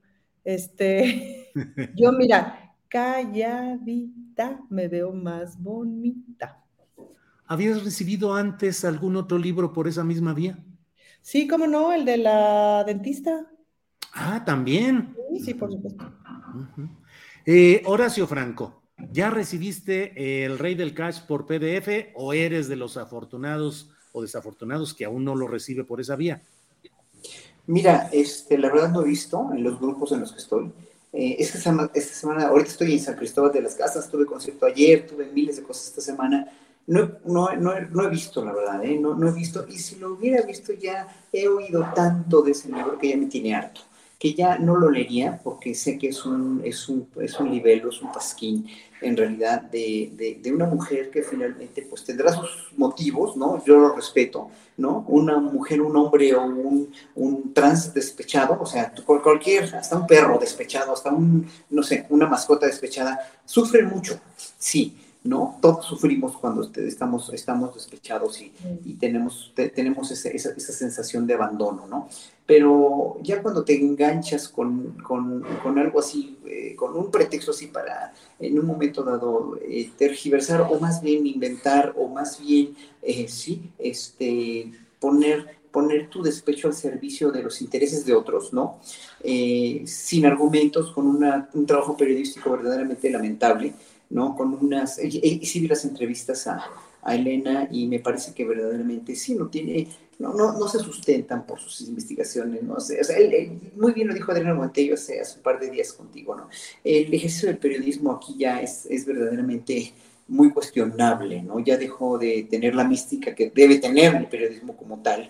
Esto ya nada más es un libro de, de chismes y la verdad no me interesa porque no tengo tiempo para eso, ¿no? Hoy escuché la, la, defensa, todos los días estoy escuchando las defensas que se hacen a partir de, de la honestidad del presidente y de la, de la, de la, este, pues de la congruencia que tiene al menos el presidente, que sí lo, lo, lo, lo sé de, de fuentes eh, cercanas, ¿no? De que pues, el presidente es una persona honesta en ese sentido y es una persona muy adusta. Entonces, Todo lo demás para mí sale absolutamente y no me interesa, porque es uno de los tantos libros. ¿Cuántos libros dijo Andrés Manuel que eran hoy? Eran treinta y tantos, no, no me acuerdo cuántos libros son en contra de él. Pues ya no me importa, ya, o sea, va a, va a salir uno más y van a salir panfletos, van a salir mentiras e investigaciones a la, a la, este, a la, a la, a la Casa Griso, a la Chocolate Rocío, que finalmente me vienen valiendo sorbete, porque el destino del país es más importante, incluso el que la oposición tenga alguien digno para poder realmente eh, plantear un contrapeso a López Obrador, que tiene ahorita mucho poder y, se lo ha ganado a pulso, no, no, decimos que no, y muchas maneras correctas del proceder del país. Entonces, el día que la oposición saque un candidato con propuestas, con contrapropuestas verdaderas y serias, ese día ya me va a interesar un poquito más sobre investigar la presunta corrupción que hay en la 4T y sobre todo en el presidente. Bien, Horacio. Eh, Poncho Gutiérrez, supongo que tú sí recibiste un montón de mensajes eh, con el PDF de este libro. Dinos si así fue y si, ¿cuál es tu opinión? Si es que ya lo leíste, Poncho. Eh, sí me llegó este PDF, por ahí leí algunas advertencias que decían, tengan cuidado, si les llega un PDF que se llama El Rey del Cash, puede ser un virus. Y dije, pues preferiría que fuera un virus a que fuera el libro del Rey del Cash, ¿no? Porque es igual de tóxico casi, casi. Pero por ahí estuve leyendo algo y es muy cierto. A ver, ya un libro que tenga la portada a cara de AMLO y lo pongan como el villano, el, el, el, eh, que nos quiere convertir en Venezuela, el que se roba todo, etcétera, pues ya desde ahí sabes, hay que ser muy realistas. Los más simpatizantes de AMLO, estos que no te bajan de panista cuando les le criticas las canas al presidente y, ah, de seguro, a ti te pagó Claudio X González, así luego le va Julio cuando eh, critica algo de la 4T, que le dicen que es panista, que es un Loret, etcétera, yo he visto, es obvio que a ese público, pues va a decir, es falso, claro que es falso, sin necesidad de, de ojearlo. ¿Por qué? Pues porque no les gusta que toquen a AMLO, ni que lo cuestionen, ni que lo critiquen. Ahorita los comentarios ya me estaban a mí diciendo panista y no sé cuántas cosas más. Es obvio que ese público, pues, van a descalificar el libro. Dije, déjame leerlo, pues para criticarlo. Empecé a ver unas cosas es una carta de desahogo. Para mí es una carta de desahogo, no es un ejercicio periodístico. Y es muy sospechoso que en las entrevistas donde está esta persona eh, siendo cuestionada, Elena, sobre, oye, ¿y, ¿y, qué opinas de tal? ¿Verdad que estás muy enojada? ¿Verdad que robaron? ¿Verdad que son corruptos? O sea, los entrevistados son los que a veces siento que es una especie de Laurian, ¿no? Eh, pero, pero como más inocente, no sé, así la percibo. Laurian eh, saca eh, este libro de Un daño irreparable, me parece, ¿no? En el que decía, no hago ningún juicio de valor, ¿no? Pero se llama un daño irreparable. Y luego dice, no es en contra de nadie, y sale la cara de Gatel. Entonces, si es en contra de alguien, y si estás criticando. Igual cuando le entrevistaban era como eso, como tipo, vamos a, a hacer, a usar un pseudo ejercicio o una pseudo obra, más bien una obra pseudo apartidista para usarla como golpeteo político. En ese caso era lo de eh, el tema de la pandemia. Dicen, aquí está un libro completamente dedicado al tema eh, científico en el que demuestran que Gatel es lo peor que le pasó a, a la campaña de salud en México pero era con un tinte político. Lo mismo está, algo me pasa en el ojo, eh, perdón si estoy llorando, no crean que me conmueve mucho el tema. Como que algo Nos damos cuenta de eso, dijimos, está llorando precisamente. De es que es una, es, una, obra que me llegó al corazón. Contrólate, Poncho, por favor. Ah, perdón, perdón, perdón. Y, igual, como esta obra, en el momento en el que supuestamente era un, un, un, ejercicio científico, lo usaron para golpetear políticamente, ahora este supuesto ejercicio periodístico, en el que solo es fuentes, eh, y de verdad, eh, aquí lo tengo, ahí te, ahí van las fuentes que, que encontré, Julio, este, para, para, este, em, para este libro. Son fuentes bibliográficas válidas para la derecha iriza. Ahí te va, Julio, ¿eh? porque luego andas diciendo que no hay fuentes válidas y eso, aquí te voy a desmentir. Ahí te van todas las fuentes de este libro. Fuentes, no me sorprendería, evidencia empírica, dicen los que saben, al tiempo, lo dirán de broma, según yo sí, espera y verás, guarden este tweet, lo soñé, es que ya ni se sabe, fuentes cercanas, créanme, es que si es capaz, lo dudan, Miami me lo confirmó, Helvética y Arial 12. Esas son las fuentes que yo encontré en, en este libro. Eh, Pero lo que más me da risa es que tú no puedes cuestionar lo más básico del periodismo. Oye, es que te pido una fuente, un, cheque, una transacción, este, una foto, y te dicen, ah, ya empezaste a defender a tu Mesías. Pues si eso para ti es un, o sea, si el ejercicio periodístico, cuando es en contra de AMLO, para ti no tiene que ser cuestionado, pues entonces yo no soy el fanatizado, muchacho. Y eso pasa muy seguido, con muchos casos en contra o a favor de AMLO. Bien, Poncho. Eh, Ana Francis, tu opinión sobre este libro, lo hayas leído, las opiniones que has conocido, en fin, ¿qué opinas de todo lo que ahí se dice, Ana Francis? Mm, no, no lo he leído, Julio, tengo tanto que leer. Leo tantas cosas que tengo que leer porque las leyes y eso, ¿no? Esos, detalles, que la neta no, no, no lo he leído. Uy, pues qué tanto ha corrido de información. Em, sobre todo las narraciones de las reinas chulas me tienen muy entretenida. De Nora Huerta y de Cecilia Sotres. Este, Nora está muy fascinada con el personaje de ella, eh, porque además la imita en Operación Mamut y lo hace increíble. Y Nora, Nora tiene, Nora es de las personas más talentosas de este planeta para hacer un personaje. Entonces, tiene un algo que te observa, te observa y ¡fum! Como que te pesca el alma y ahí, desde ahí interpreta, es, es fabulosa. Y entonces como toda la narración que hace Nora como de quién es esta personaje, que es muy entretenida, y de cómo no tiene idea de lo que está hablando, no tiene idea de dónde está, es decir, cuando da la entrevista a Carmen Aristegui y que le, le cambia el nombre y dice una sarta de, en fin, y que todo está basado en lo que pues yo digo, ¿no? Y hay distancias, Julio, porque hay personas que si dicen yo digo, dices, bueno, ok, ¿de qué va este asunto? Pero pues, ¿quién la, quién, o sea, perdón, pero no, no tiene como ese prestigio que la respalde.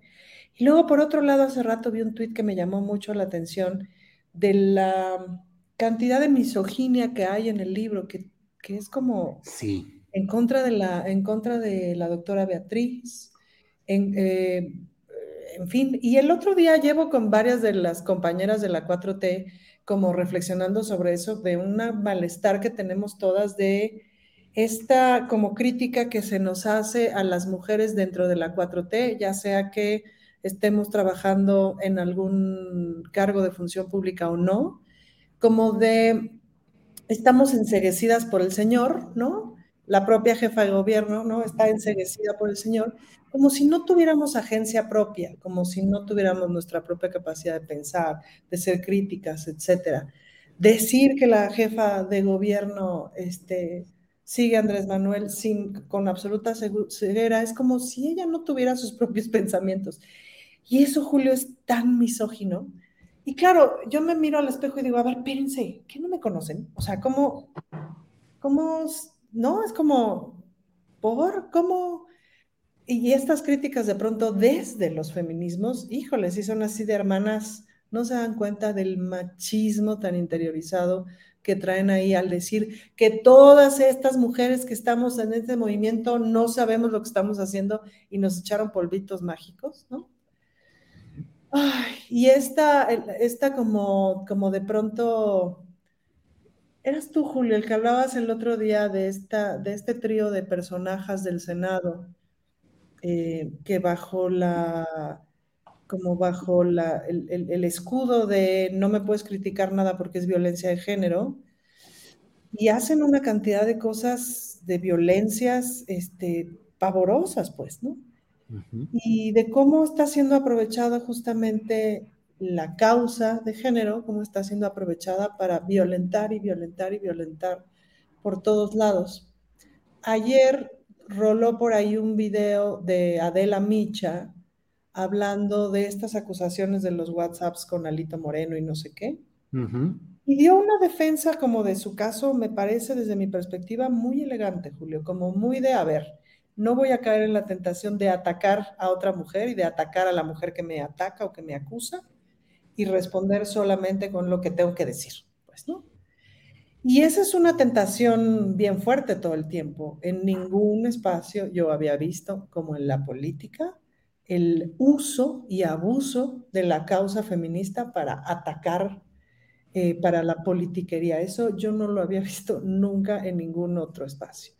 Pero ahora sí lo estoy viendo y, claro, eso nos genera un montón de cuestionamientos y nos genera como hay que abrir otras, otras ventanas de percepción y otros puntos de análisis para ver esto. Pues, regresando al punto, la misoginia de la escritora, híjole, llama mucho la atención. Siempre me voy a preguntar por qué el encono con la esposa del presidente me resulta este, un misterio. Bien, Ana Francis. Eh, Horacio, eh, pues creo que eh, dentro de algunos comentarios que han estado haciendo polémica en estos días, está lo que acaba de decir la muy respetada y querida escritora Elena Poniatowska, que ha sido partícipe en muchos de los actos centrales del candidato López Obrador y una persona muy referida en, en el ámbito, digamos, de la izquierda de la 4T en México. Ella ha dicho en esta feria del libro de Monterrey, que también merece otro análisis. Por ahí vi un tuit, lamento no recordar la autor o la autora, pero decía que era importante ver cómo se estaban celebrando dos polos literarios con visiones distintas del país. La FIL del Zócalo, muy definida en un sentido, y la FIL de Monterrey, eh, que ahora está siendo eh, pues cargada hacia personajes, eh, digamos, de derecha o de otro tipo de pensamiento, hicieron un homenaje a Héctor Aguilar Camín, pero en ese contexto estuvo también Elena Poniatowska y ella dijo que el presidente de México tiene que abrirse a la crítica, aceptar lo que otros le dicen y aceptar que él se puede equivocar, que en vez de pelearse con la oposición, eh, debería ser un cónclave crítico de gente. ¿Qué opinas de eso, Horacio? Bueno, mira, primero de referir de Monterrey, ¿no? Yo creo que también fue, este, bueno, invitaron a Elena, pero también creo que invitaron a Fernando y por eso no pudo venir, porque estaba volando de, de, de, Monterrey a la Ciudad de México. Creo que sí fue a la feria de Monterrey, no sé, creo que sí, ¿no? Entonces, mira, yo creo que no, esta feria la, la, este, creo que la directora es Consuelo Sáizar. Eh, Consuelo Sáizar, que fue este, eh, presidente de Conaculta en tiempos de, de Calderón, eh, es, es, una persona, la, digo, la cual eh, yo, yo, le, yo le tengo un gran afecto, ¿no? Finalmente, ella puede tener los amigos que quiera, y yo también. Y bueno, eh, eh, el ejercicio crítico de, Consuelo en, la cuestión de, del, del, de lo intelectual y de la cuestión de la feria de Monterrey, pues es, para, a mí se me hace, bueno, obviamente, pues que, lo haga, ¿no? Que sea plural, está bien, ¿no? Y, y, yo creo que también todas las ferias del libro, incluso la de la FIL de Guadalajara, tendría que ser más plural también. ¿No? incluso la del Zócalo, invitar a, gente derecha, pero creo que me, me, ha dicho Paloma, Paloma Sáez, que, este, pues, mucha gente no quiere ir, ¿no? Es como, como, como, como a mí no me invita, no me invitaría, este, yo, este, eh, cualquiera de los, de los eh, Zuckerman, por ejemplo, a, sus mesas de debate, como tampoco, no sé, este, eh, Vicente Serrano tampoco invitaría a Zuckerman a sus mesas de debate también, ¿no? o, no irían, yo a mí sí, a mí yo no tengo, a mí yo no tengo ningún reparo en que me inviten a cualquier mesa con cualquier este, otro ciudadano o cualquier intelectual, porque finalmente como músico yo me considero finalmente dentro del rubro intelectual y creativo, ¿no? Además de ciudadano, pero este, obviamente Elena, que es una escritora ya eh, totalmente consagrada, totalmente este, eh, eh, en, una, en, una, en una plataforma ya más allá del bien y del mal, diré yo, puede decir o dice cosas que a veces nos sorprenden o a veces nos, nos, este, nos, nos pueden en un momento dado, sí, sorprendernos a decir, ¿cómo, cómo? A ver, a ver, espérame, es Elena la que dice esto. Pero sí, bueno, finalmente Elena es una mujer eh, con tanta trayectoria, es una mujer con una carrera muy consolidada que en un momento dado le podría, desde su punto de vista, desde su óptica, jalar los, los pelos de esa manera, jalar los cabellos a, a, diciéndole eso, que tiene que ser más, eh, más tolerante con la oposición o lo que sea y lo que, lo que dijo. Y si lo dijo así, está, es muy la opinión de Elena. La cuestión con esto es que nosotros como, como, como eh, yo al menos, como seguidor de, eh, eh, y no seguidoras ciegas. Yo, te, yo podría decir que yo no no haría muchas cosas como las hace López Obrador, en cuestión de darle demasiada importancia a Héctor Aguilar Camín, a, bueno, a todos, ¿no? A Aline, etcétera, etcétera, pues él lo hace porque lo tiene que hacer y porque está en su cometido hacerlo y está en su labor pedagógica como presidente hacerlo en cada mañanera. Yo no lo haría así, pero pues el hecho de que yo lo hiciera así no quiere decir que no le funciona a él, tal le funciona que esta, esta cuestión de la, de, la, de la revolución de las conciencias está cada vez más y más y más anquilosada al pueblo mexicano y por eso tiene tanta popularidad. Obviamente, Elena, Elena Pérez habrá cosas que no, y, y conste que es una gran amiga mía y que la aprecio y que la estimo y que la quiero y que la amo, pero obviamente habrá cosas que ella vea que no están como esto que declaró, que finalmente pues es su opinión y yo creo que hay que, hay que escucharla. Y si Andrés Manuel quiere escucharle, quiere tomar consejo de ella, está perfecto, nada más, ¿no? Yo, ahora sí que yo, yo, hay cosas que yo no haría de esa manera. Tú también, Julio, tú eres también crítico a muchos procedimientos del, del presidente y no por eso quiere decir que estemos en contra recalcitrantemente de la 4T, que le estamos inventando mentiras, porque finalmente le, estamos, le están inventando, la oposición le inventa y le inventa mentiras, nada más. Bien. Eh, bien, Horacio. Eh, Poncho, eh, eso dijo Elena Poniatowska en esta feria del libro de Monterrey. Dijo que el presidente López Obrador tiene que abrirse a la crítica, aceptar lo que otros le dicen y aceptar que él se puede equivocar. En vez de pelearse con la oposición y señalarla, creo que sería más importante hacer un conclave crítico de gente. ¿Qué opinas, Poncho? Yo muchas veces he dicho que eh, no estoy tan de acuerdo en muchas de las formas en las que AMLO eh, confronta los ataques. Yo creo que a veces abusa, eh, y lo he dicho en mil foros, yo no estoy de acuerdo en cómo denosta a cual, no cualquiera, pero sí a la mayoría de las personas que lo critican. Yo entiendo que quizá está acostumbrado, porque dice es que, o sea, siempre atrás de una crítica o un, o un insulto o un cuestionamiento muy fuerte, casi siempre hay tintes políticos que suelen venir de los mismos adversarios de siempre. Yo entiendo que ya esté ciscado, ¿no? Pero cuando, en, algunos casos, ya he visto que le ha bajado mucho, pero hace uno o dos años en las mañaneras alguien le decía algo, presidente, pero es que eh, no se ha cumplido con tal compromiso.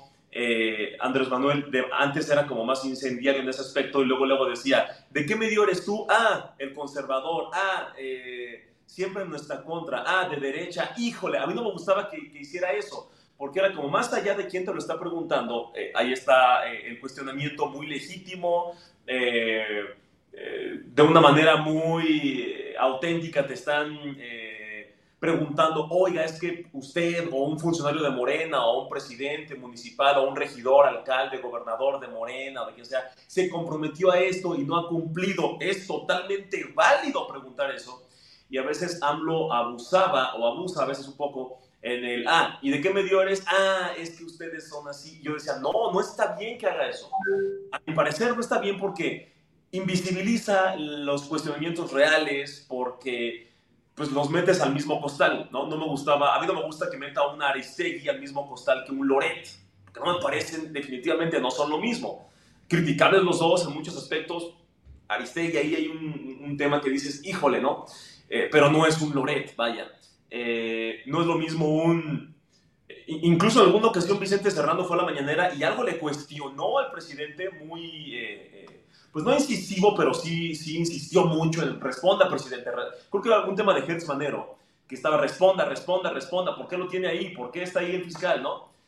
mucha gente ya estaba diciendo, ¿cómo es posible que Vicente ahora forme parte de la prensa conservadora que increpa al presidente? Oh, que la canción. O sea, se le tiene que cuestionar al presidente. Y, a mí nunca me ha gustado eso de, eh, si me cuestionas ya eres de la prensa conservadora. No, no, no me parece sano. Ahora, entiendo por qué, eh, bueno, le ha funcionado, como dice Horacio, esta revolución de las conciencias eh, nos ha abierto los ojos a muchas personas. Y algunos dirán, ah, los fanatizó, ¿no? No, más allá de AMLO, cuando él habla de los fifís, los conservadores, todo esto, pues te, hace leer mucha bibliografía y sabes a qué se refiere con los aspiracionistas, ya sabes a qué se refiere con los fifís, con los conservadores, con los liberales, lees historia, ves qué pasó en México antes y ves los paralelismos, las cosas que se están repitiendo y dices,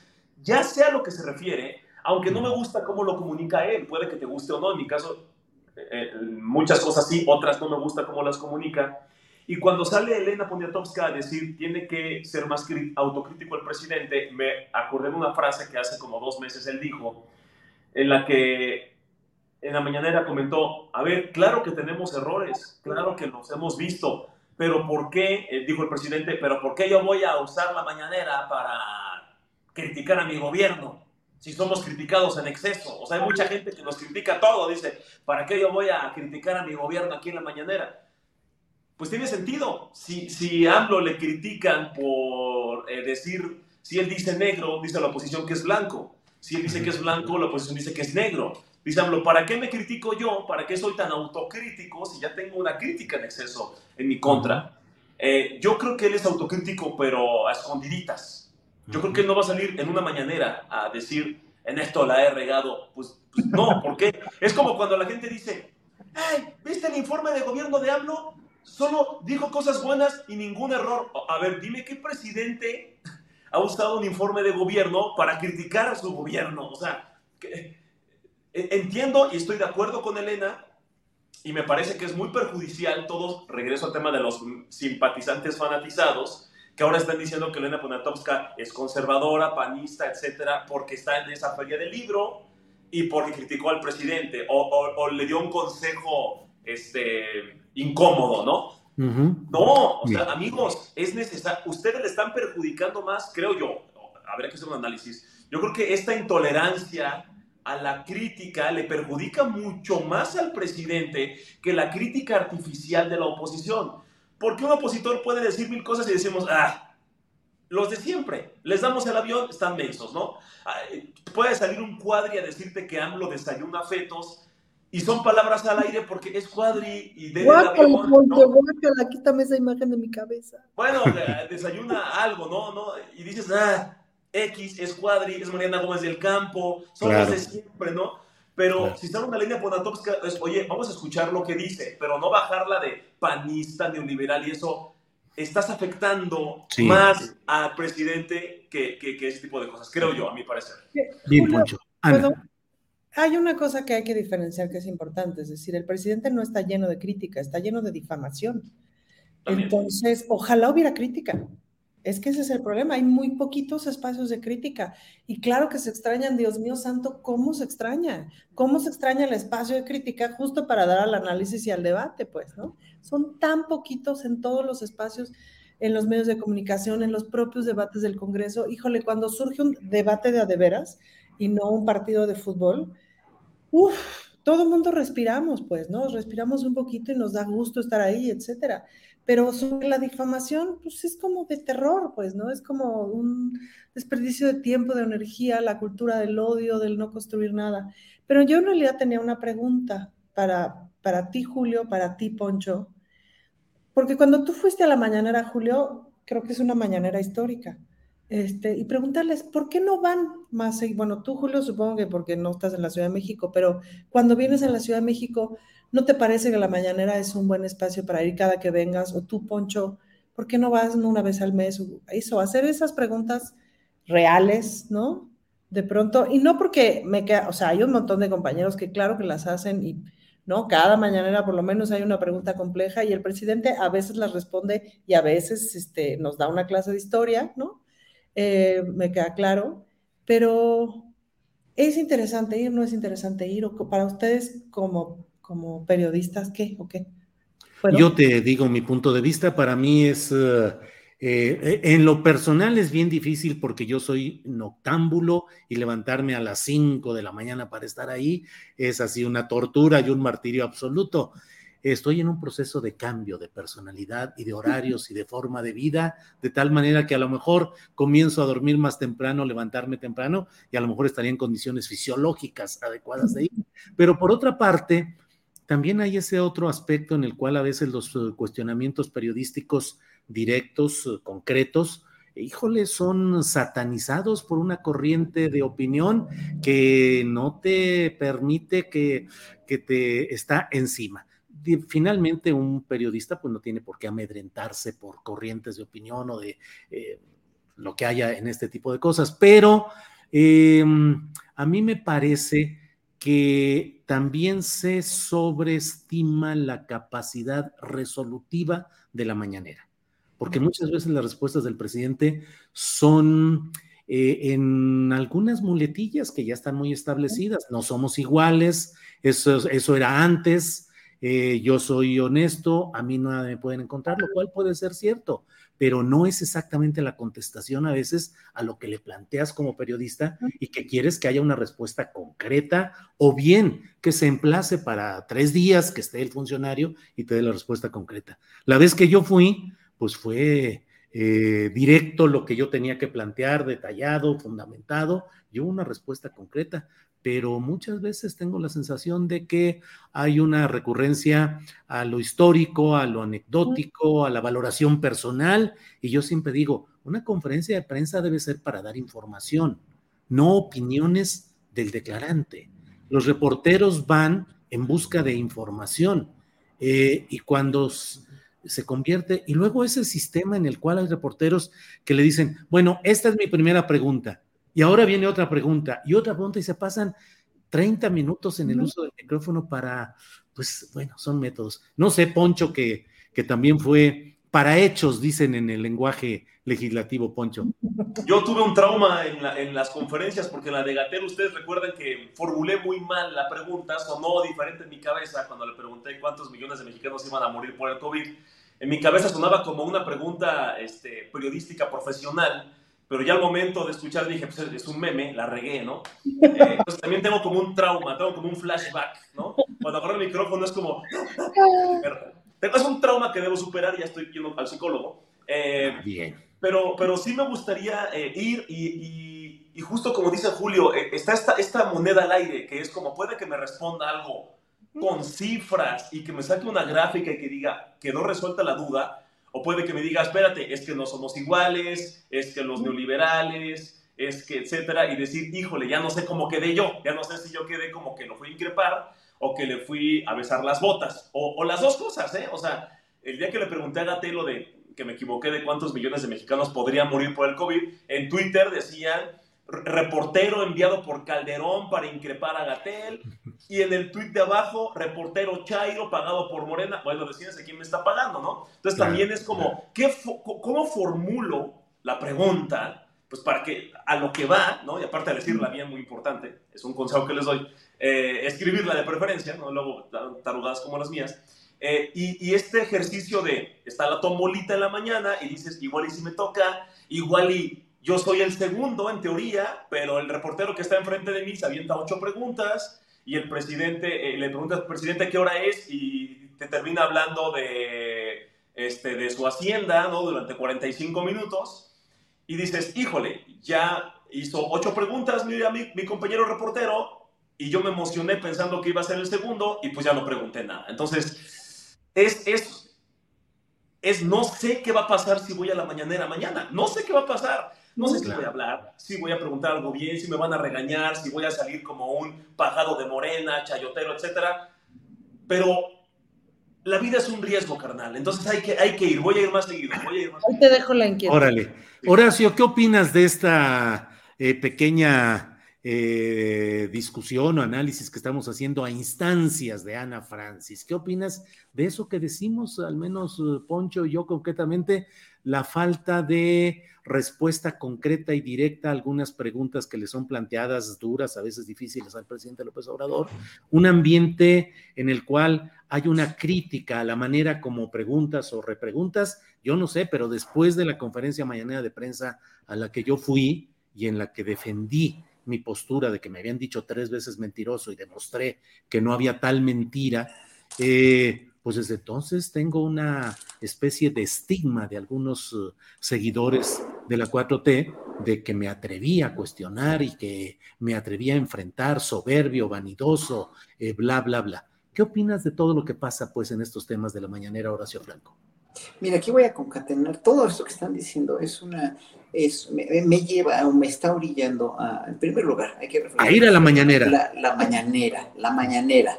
Es un ejercicio como no no, no, tiene parangón en ninguna parte del mundo. No es una conferencia de prensa tradicional donde el presidente se pone a decir y luego a, a, responder concretamente y brevemente las preguntas, porque sabemos que va siempre va a debrayar en historia, siempre va a debrayar en moral, siempre va a debrayar, o más bien a desviar sus comentarios en, en, eso, ¿no? Y como habla lento y lo piensa mucho, como habla, él piensa mucho antes de decir las cosas, Obviamente, pues sí, este, se toma muchísimo tiempo y eso puede desesperar a mucha gente dependiendo, ok, por una parte, ese es un ejercicio no convencional de una conferencia de prensa donde hay una clase de historia, una clase de moral, bla, bla, bla, bla, bla, ¿no? Una, una apología de sí mismo que es muy importante porque finalmente, sí, nosotros, nosotros admiramos en, en, mucho al, al, presidente, a cómo llegó al poder, ¿no? Pero en un momento dado le costó muchísimo trabajo y, ese, y eso, eh, históricamente hablando, tiene, lo, lo tiene que, que, no que lucir o que presumir,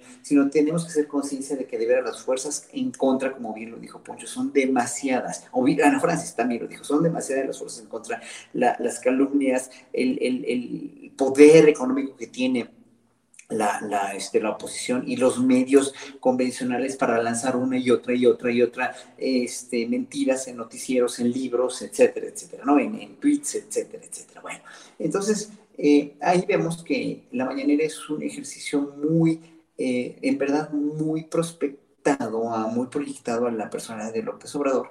Y eh, pues nos guste o no, ahí está. Y es un ejercicio bastante ejemplar, bastante único, bastante sui generis. Ya con esa premisa, obviamente pues, ya sabes a lo que te tienes, a que el presidente eh, responda con, con con muchos, con muchos vericuetos o con muchas eh, eh, cuestiones históricas también y se meta en, en, otros, en otras cosas, pero pues una gran parte de, de, de, las veces pues sí responde o manda a un funcionario a hablar al, día siguiente, etcétera, etcétera. Sí tienen una, o, manda a, o con Jesús o con Leti o con quien sea, o con Laura ahora a la gente que tiene este tipo de requerimientos. A ti te escuchó muy bien, este, eh, a, mí se me hizo muy ventajosa la manera en la que, este, ¿cómo se llama este hombre de, Estados Unidos? bueno, el mexicano que de Estados Unidos. Este, Jorge, Ramos. Jorge Ramos. Jorge Ramos, como no le doy tanta importancia, no me acuerdo su nombre, pero Jorge Ramos eh, así como si fuera el gran señor, ¿no? O sea, lo, le,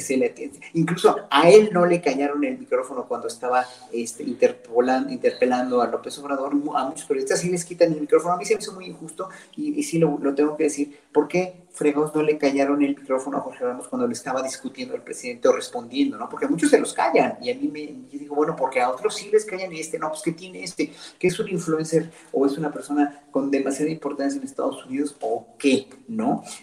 vamos, en ese sentido, yo creo que todo el mundo debe tener la misma preferencia, los mismos derechos a estar en la mañanera.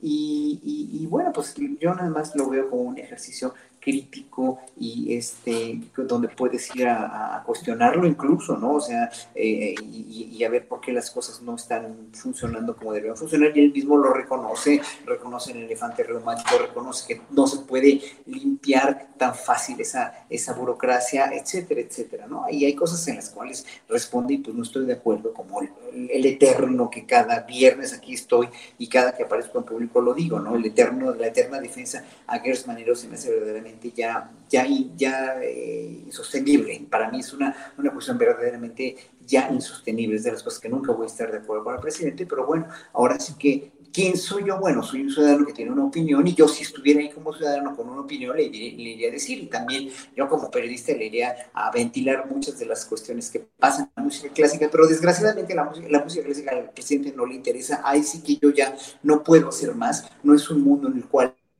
este, o dijo una vez que cuando se retirara iba ahí en, en Palenque, iba a oír música clásica, bueno, qué bueno que la disfrute, ojalá que aprenda más de lo que hacemos los músicos clásicos, pero es muy importante que sepa también que en esos mundos, y lo, lo debe saber, ¿eh? de la cultura y del arte también hay, ha habido en los gobiernos anteriores mucha corrupción y seguimos cargando con un ostracismo.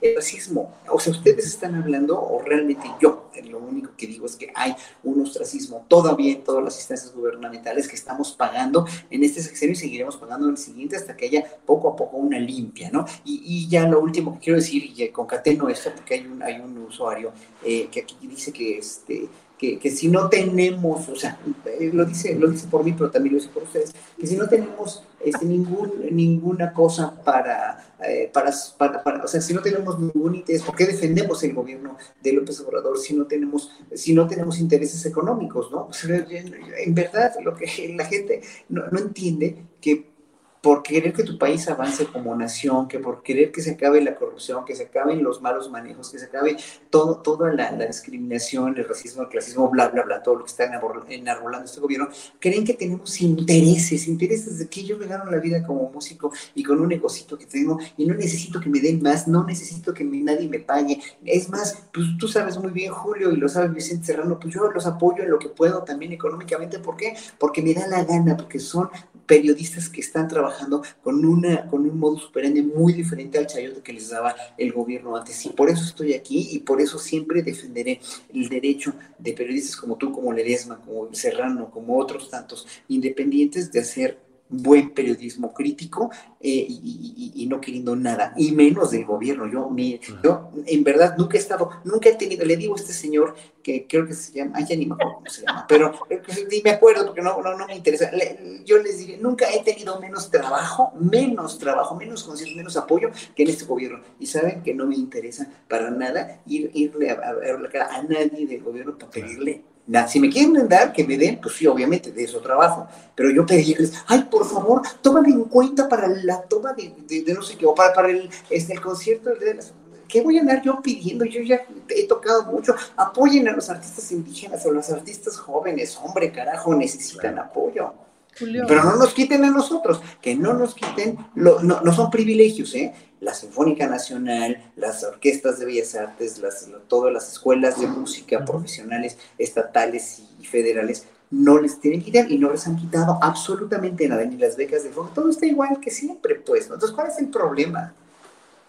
Ana, ¿quiere decir algo? Sí. sí. es que está ocurriendo un montón de escenas detrás de Horacio y yo no puedo no comentarlas, Julio. Adelante. De pues. entrada me surge esta pregunta existencial. ¿Por qué los señores se desabrochan el pantalón antes de entrar al baño y se lo abrochan saliendo del baño y no todas esas cosas ocurren adentro del baño? Esa es una duda existencial que tengo. es que tienes un baño atrás, Horacio. Si tienes alguna respuesta, Poncho. Falta de pudor, prisa, mucha prisa quizá.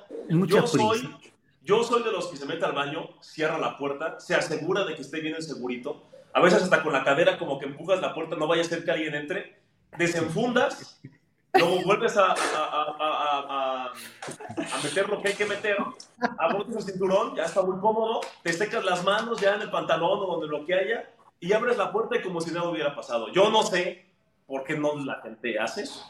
Pero, es cierto, pero es cierta la observación de Ana. Hay muchas personas que sí hacen eso de eh, ir apenas llegando y ya bajándose la, el cierre de la bragueta y luego saliendo, este, igual, de esa manera. En fin, en Canal 22. ¿Perdón? Ya se verá también en Canal 22. Ya se verá también todo este escenario.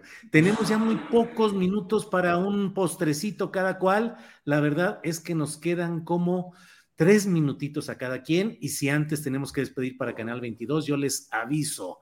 Así es que, Ana Francis, postrecito, por favor. Ay, postrecito, este domingo se estrena en Capital 21 un documental que vi ayer sobre Ecuador y em, parte del gobierno de Correa que estuvo, o sea, que estuvo trabajando con Correa y, y, Correa mismo, que están exiliados, como mucha gente sabe, Correa está exiliado en Bélgica, muchos de ellos están exiliados en México, otro compañero que está en, en Venezuela, y de cómo fue toda la trama y de todos los callos que pisó Correa y de todo lo que pasó, de todo lo que pasó con los medios, Julio, que eso, pues hemos visto también mucho a Correa hablar de eso, pues, ¿no? Del poder mediático y empezarlo a concebir como un partido político, porque eso hacen. Es decir, eh, le entran a la pelea política. Fue un, es un documental muy hermoso de Capital 21 que se estrena este domingo a las 9 de la noche y que luego va a estar colgado por todos lados para que se pueda ver gratuitamente. Les recomiendo muchísimo que lo vean y pues ahí hay muchas barbas que poner a remojar, pues, ¿no? De todo el proceso de Ecuador, del que luego se sabe poco. y todas las similitudes que tiene con el proceso mexicano. Y me recuerdo mucho esta frase que decía Lula, que ojalá la recuerde yo bien, de eh, no sabía yo que poniendo un, plato de comida en la gente más pobre iba a hacer enojar a los más ricos, ¿no? Es una cosa que tienen en, en, común Lula, Correa y Andrés Manuel. Ana Francis, y en esa, aunque el postrecito es rapidito, pero eh, no deja de ser muy interesante este tema de las declaraciones constantes de Rafael Correa en Ecuador, señalando el poder eh, conspirador de los grandes medios de comunicación en los procesos de cambio popular, que esos medios se convierten en instrumento que intenta demoler esos procesos, Ana Francis. Así es, eso es brutal verlo. Sí, bien. Horacio Franco, postrecito, por favor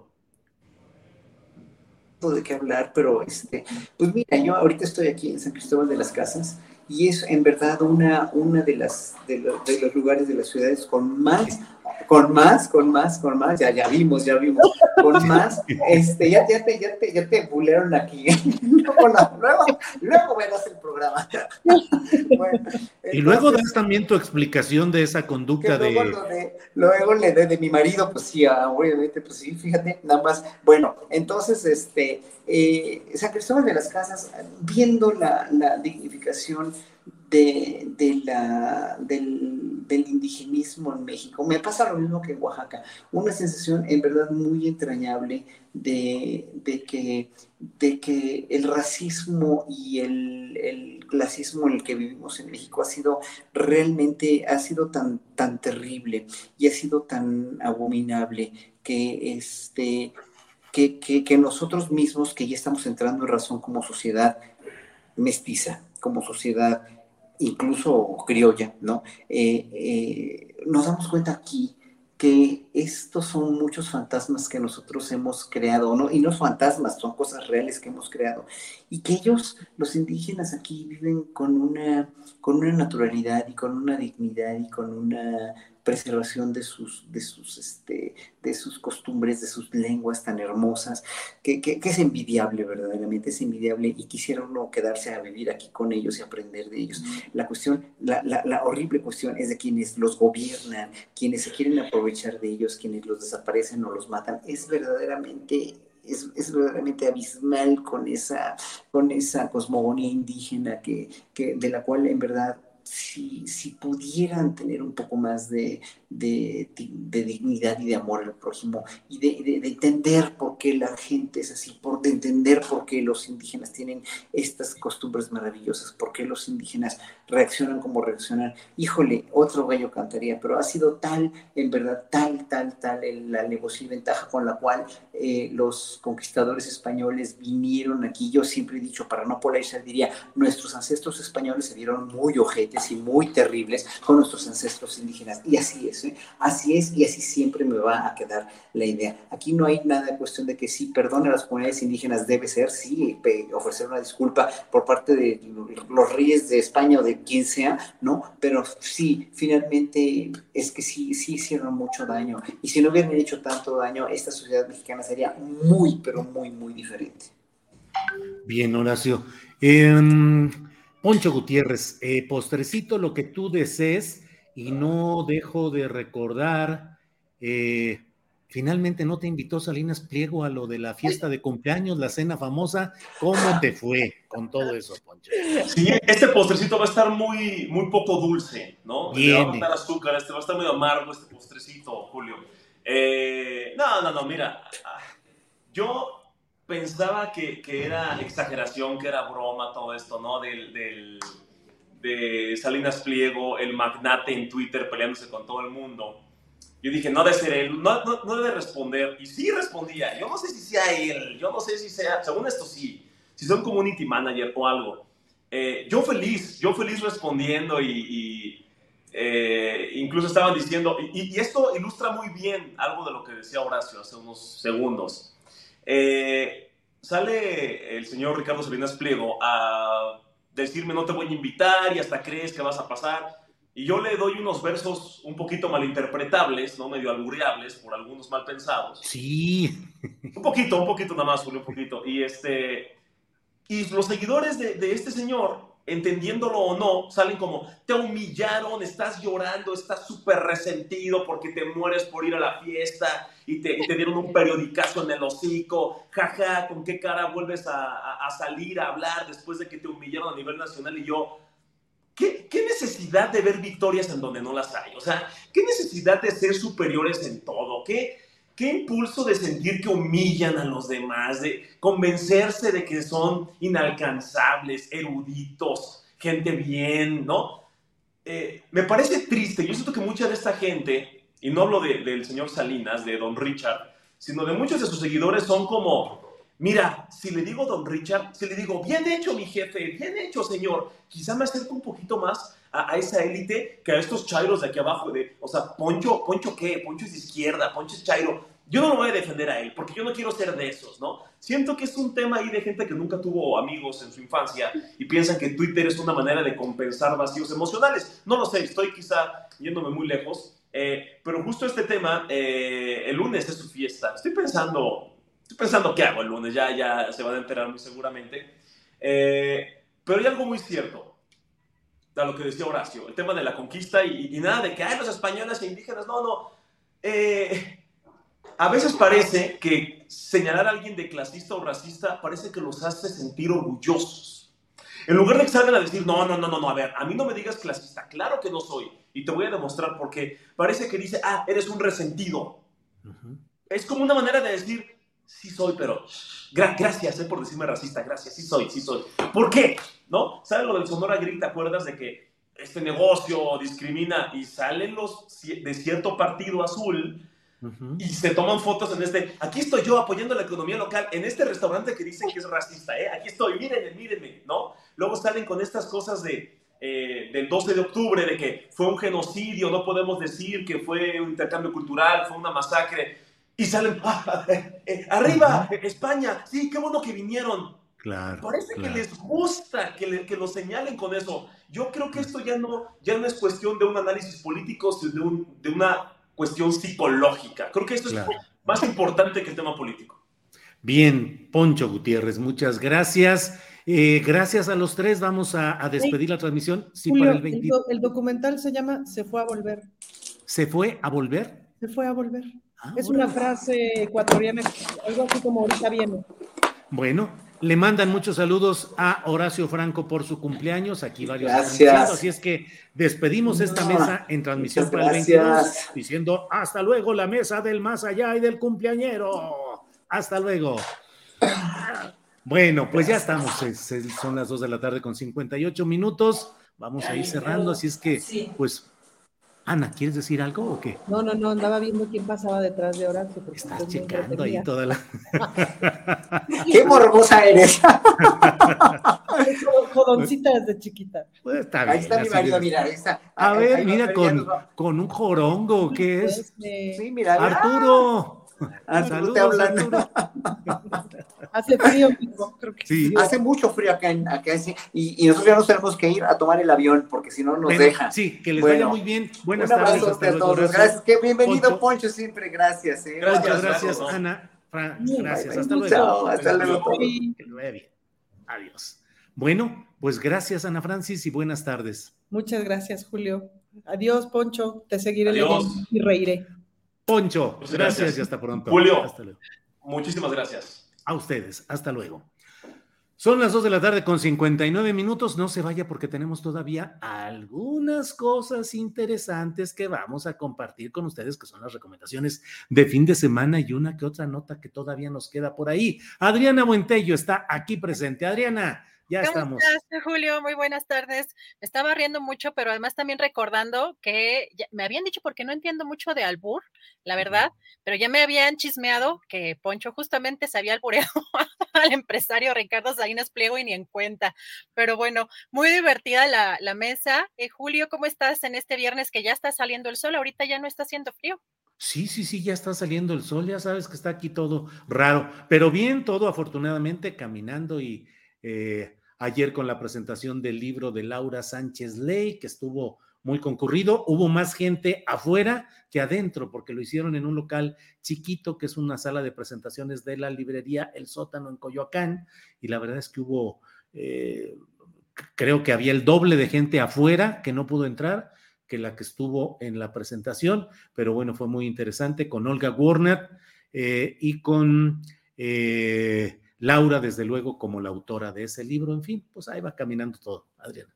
Julio, sí vimos algunas fotos, sí estaba muy, muy chiquito el lugar, este, pero sí. vimos a algunas personas allí en estas fotografías que no, no alcanzaron a entrar, eh, pero yo creo que podrá, podrá organizarse posteriormente otra, otra presentación quizá con, con un auditorio más grande, Julio. Seguramente, seguramente, porque el libro lo merece de veras. Es un libro documentado, con pruebas, con entrevistas, un libro trabajado durante años. Con Laura, que era reportera cuando empezó a escribir el libro, tenía 22 años, cuando se asomó al caso Colosio, 22 años, y empezó a investigar porque quien estaba involucrado, Mario Aburto, entre otros temas, tenía 21 años, o sea, eh, qué cosas, mucha, mucha información muy interesante. En fin, Adriana, pues están las recomendaciones de este finecito de semana. Así es, Julio. Nada más hacer mención que hoy no pudo estar con nosotros en la colaboración Daniel Robles porque su mami anda atendiendo asuntos médicos, todavía anda eh, pues recuperándose de su salud y también eh, nuestro querido Jesús Taylor hoy no va a estar eh, también tuvo una cita médica, pero nos encarga mucho que visiten su, su, sitio. Recuerden, Taylor Jesús, sus redes sociales, les tiene por ahí un videito preparado. Y ya tenemos por acá listísima nuestra querida María Hahnemann, que la semana pasada por compromisos no pudo estar, pero ya está aquí listísima nuestra querida María Hahnemann. María, ¿cómo estás? Muy buenas tardes. Hola Julio Adri, pues este miércoles 12 ya fue la inauguración de los 50 años del Festival Cervantino, con muchas, muchas actividades y no solo en Guanajuato, sino en varias ciudades del estado, como León, Irapuato, Celaya y además de la Ciudad de México. Entren a festivalcervantino.gov.mx. Hay música, teatro, danza, pláticas, grandes artistas como Café Tacuba, Gustavo Dudamel, Caifanes, Serrat, Ivano Reynoso. Recuerden que el país invitado es Corea, imperdible. Y este fin de semana nuestros amigos del UNAM nos presentan varios eventos, música de cámara y el 44 Foro Internacional de Música Nueva Manuel Enríquez dentro del Festival Cultura UNAM. Este concierto forma parte del ciclo Resiliencia Sonora en su modalidad de compositores realizado por Música UNAM en el marco del programa Apoyo a Agentes Culturales 2020. Se presentarán estrenos de obras de Daniel Castro, Arturo Escobar, Arturo Fuentes, Emilio Hinojosa, Eduardo Muñoz y Dora Vera en el auditorio del MOAC el sábado 15 de octubre a las 12 del día. Además, como parte del Foco Brahms, se presentan siete obras de cámara del maestro alemán en dos conciertos a cargo del clarinetista Diego Cajas, el violinista Adrián Justus y los pianistas Mauricio Nader y Carlos Almerón en la sala Carlos Chávez este sábado y domingo a las 6 de la tarde. Y hoy a las 8 de la noche en la sala Blas Galindo se presenta nuevo material discográfico de las Montoneras Colectiva, música para saxofón y medios electrónicos, además de la participación del grupo de danza contemporánea Cuerpo Anónimo, entrada libre y hoy tenemos a una de las integrantes de este grupo, la maestra Guadalupe Perales. Guadalupe, muchas gracias por aceptar esta invitación. Muchas gracias a ustedes por la invitación, es un gusto estar aquí. Cuéntanos cómo nacen las montoneras. Eh, las montoneras nacen a raíz de la inquietud de Alma Rodríguez Romero, saxofonista, pues, digamos, fundadora de la colectiva. Ella quería eh, fomentar, pues, más composiciones para saxofón solo, creadas por mujeres compositoras, y, pues, en redes sociales hizo una publicación hace dos años, precisamente en octubre, y varias compositoras se manifestaron y empezaron a trabajar y posteriormente, eh, bueno, primero fueron seis y más o menos medio año después eh, nos integramos otras, otras seis compositoras, eh, también hay intérpretes, había una investigadora y, este, y bueno, así fue como, como surgió, empezamos a trabajar inicialmente como con el pretexto de hacer obras para saxofón, que sí es un buen foco, pero se empezaron a dar más proyectos, entonces así es como ha ido creciendo también. Ok, ¿y este nuevo material discográfico? Ah, bueno, es resultado de, pues, del trabajo que se ha hecho, eh, pues, desde el, casi el primer momento en que Alma eh, convocó a las compositoras y hasta que nos integramos, eh, pues, las, las más recientes. Y bueno, cada una le compuso una pieza y se grabó en el estudio Archway Studios de nuestra productora Jimena Contreras, que también es compositora y bueno, fue realizado con el apoyo del, eh, del FONCA, de la convocatoria del programa Fomento eh, de Proyectos y Conversiones Culturales. Ok. ¿Qué más quieres hacer con este grupo? ¿Cuál es el futuro de las montoneras? Pues seguir con lo que vaya surgiendo, eh, hacer más material, pues sí para saxofón, pero también para más instrumentos de la colectiva. De hecho, hay un par de piezas que involucran a más eh, intérpretes. Y bueno, estaría bien grabar ese material y crear eh, pues música para ensamble, seguir investigando y difundiendo el trabajo de las mujeres eh, músicas, sobre todo en México. tenemos un programa de radio, Nada Clásicas, que pasa por Opus 94 los miércoles a las 19.30 horas. Y bueno, sería muy bueno continuar con ese proyecto y pues estar donde, donde se nos invite y a donde podamos llegar. Súper, pues muchas gracias. Un saludo enorme a toda la agrupación. Muchas gracias a ustedes, gracias María y saludos a todos por allá. Gracias.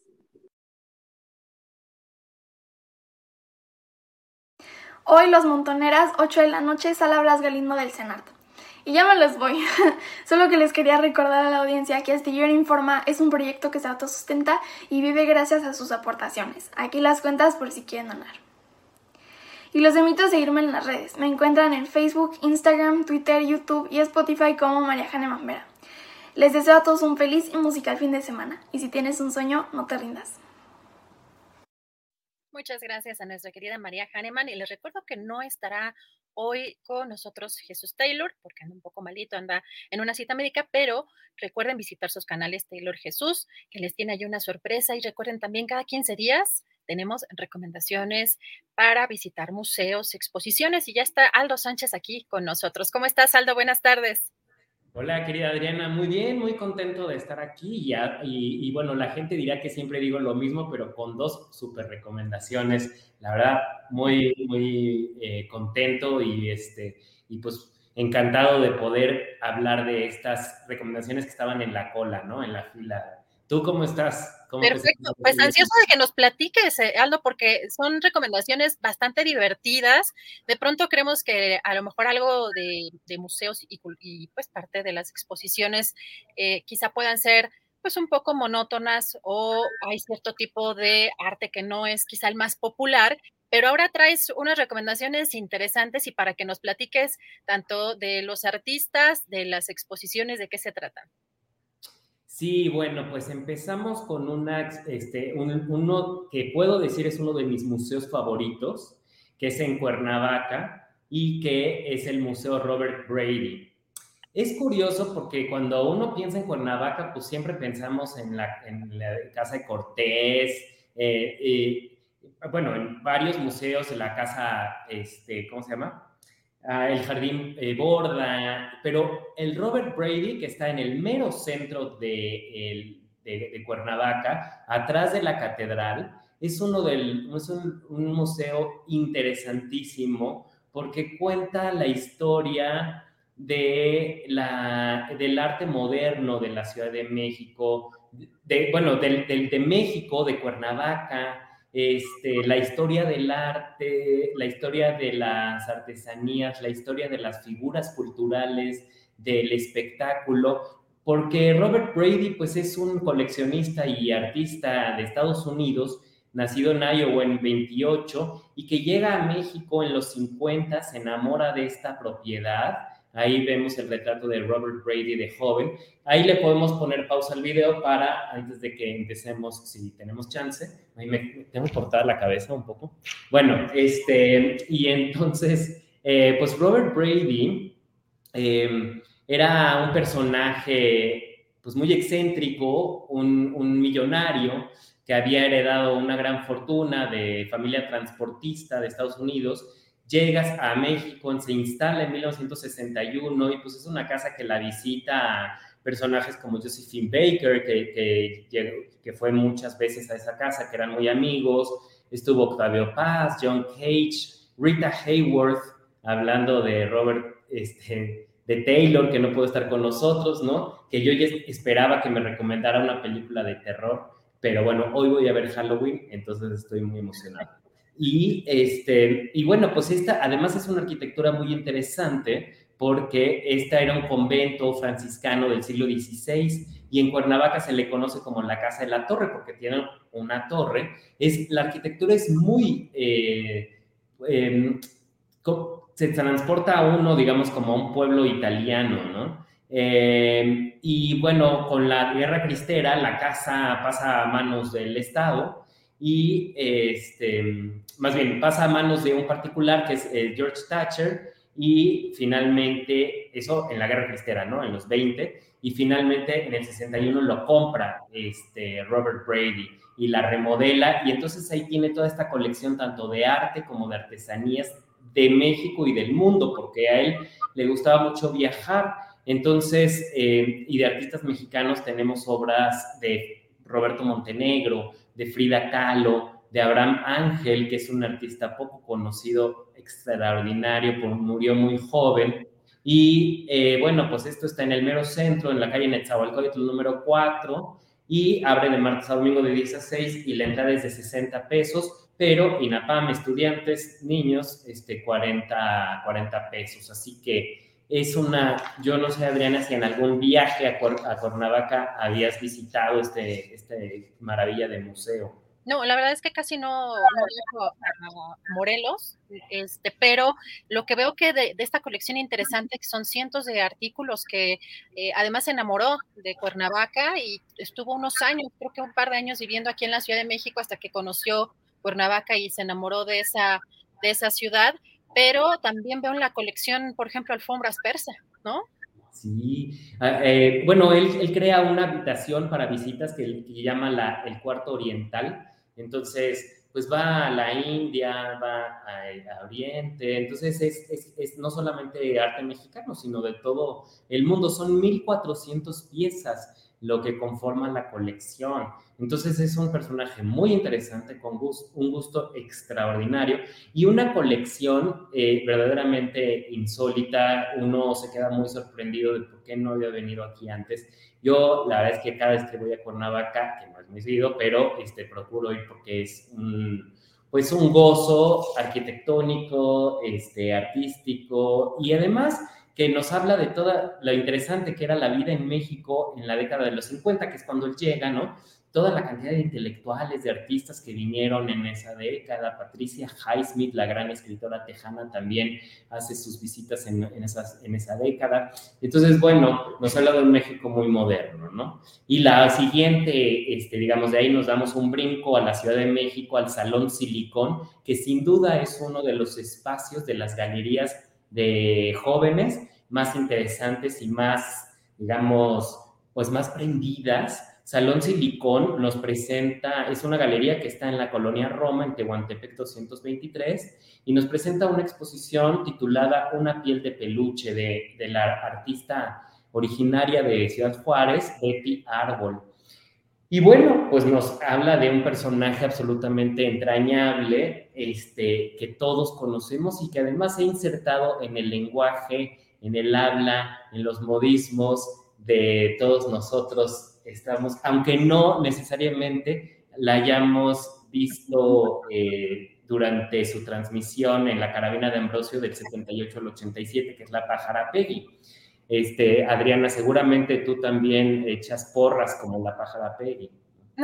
No, definitivamente no, pero sí me recuerda mucho pues a Televisa. Quizá no, eh, digamos, esta figura no me parezca muy atractiva, el, pero fíjate que sí, uno se echa un clavado a la, al Instagram del artista. ¿Me recuerdas el, el nombre?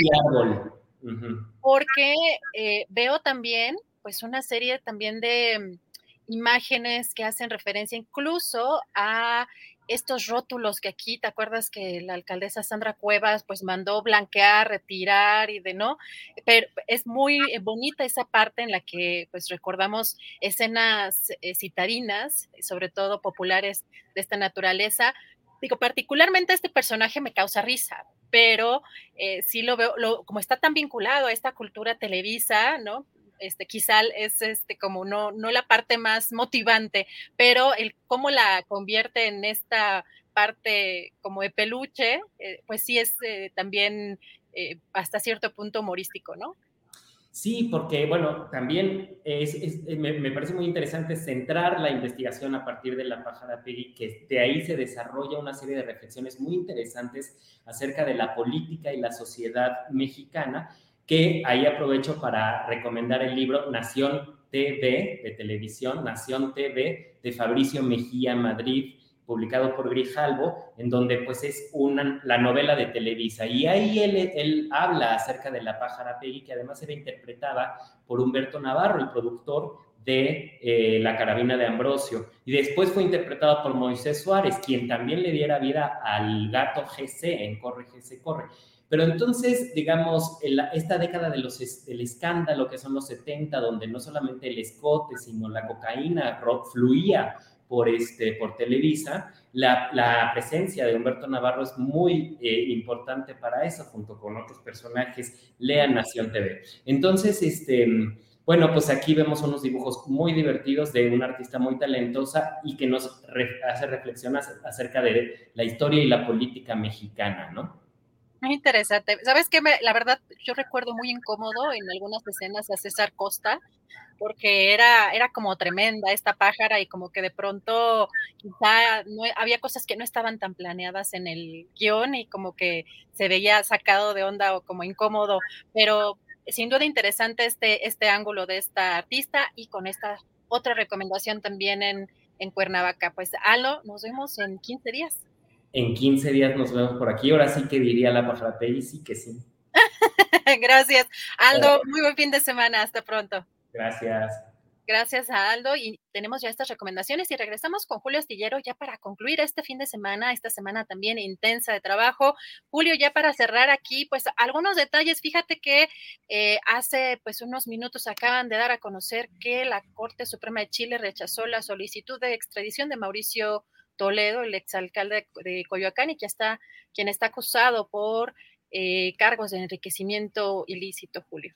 Vaya, vaya, pues mira, este personaje que ha sido muy señalado por actos de corrupción, Mauricio Toledo, a quien apodaban o apodan el tomate, y que bueno, pues tiene ahí, eh, pues qué curioso, ya veremos los argumentos jurídicos por los cuales la Corte chilena ha decidido negar esta extradición. Pues Adriana, eh, ya finecito de semana, ya no solo huele a sopita, sino que huele también a descansito de fin de semana. Todo listo, Adriana. Para descansar un ratito, Julio, y nos ponemos ya las pilas para la próxima semana que pues sigue pintando también fuerte, Julio. Muy bien, gracias a quienes nos han acompañado hoy y a lo largo de la semana. Gracias a la tripulación astillera y eh, Adriana, gracias y seguimos en contacto. Gracias a todos. Buen fin de semana. Hasta pronto.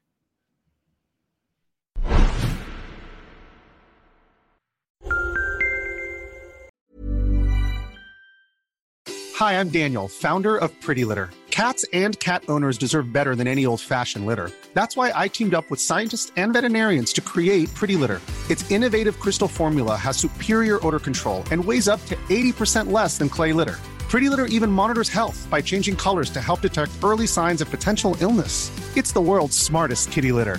Go to prettylitter.com and use code ACAST for 20% off your first order and a free cat toy. Terms and conditions apply. See site for details. ¿No se merece tu familia lo mejor? Entonces, ¿por qué no los mejores huevos? Ahora, Egglands Best están disponibles en deliciosas opciones. Huevos clásicos, de gallina libre de jaula y orgánicos de Egglands, que ofrecen un sabor más delicioso y fresco de granja que le encantará a tu familia. En comparación con los huevos ordinarios, Egglands Best contiene la mejor nutrición como 6 veces más vitamina D, 10 veces más vitamina E y el doble de omega 3 y B12. Solo Egglands Best. Mejor sabor, mejor nutrición, mejores huevos. Visita egglandsbest.com para más información. Para que te enteres del próximo noticiero, suscríbete y dale follow en Apple, Spotify, Amazon Music, Google o donde sea que escuches podcast. Te invitamos a visitar nuestra página julioastillero.com.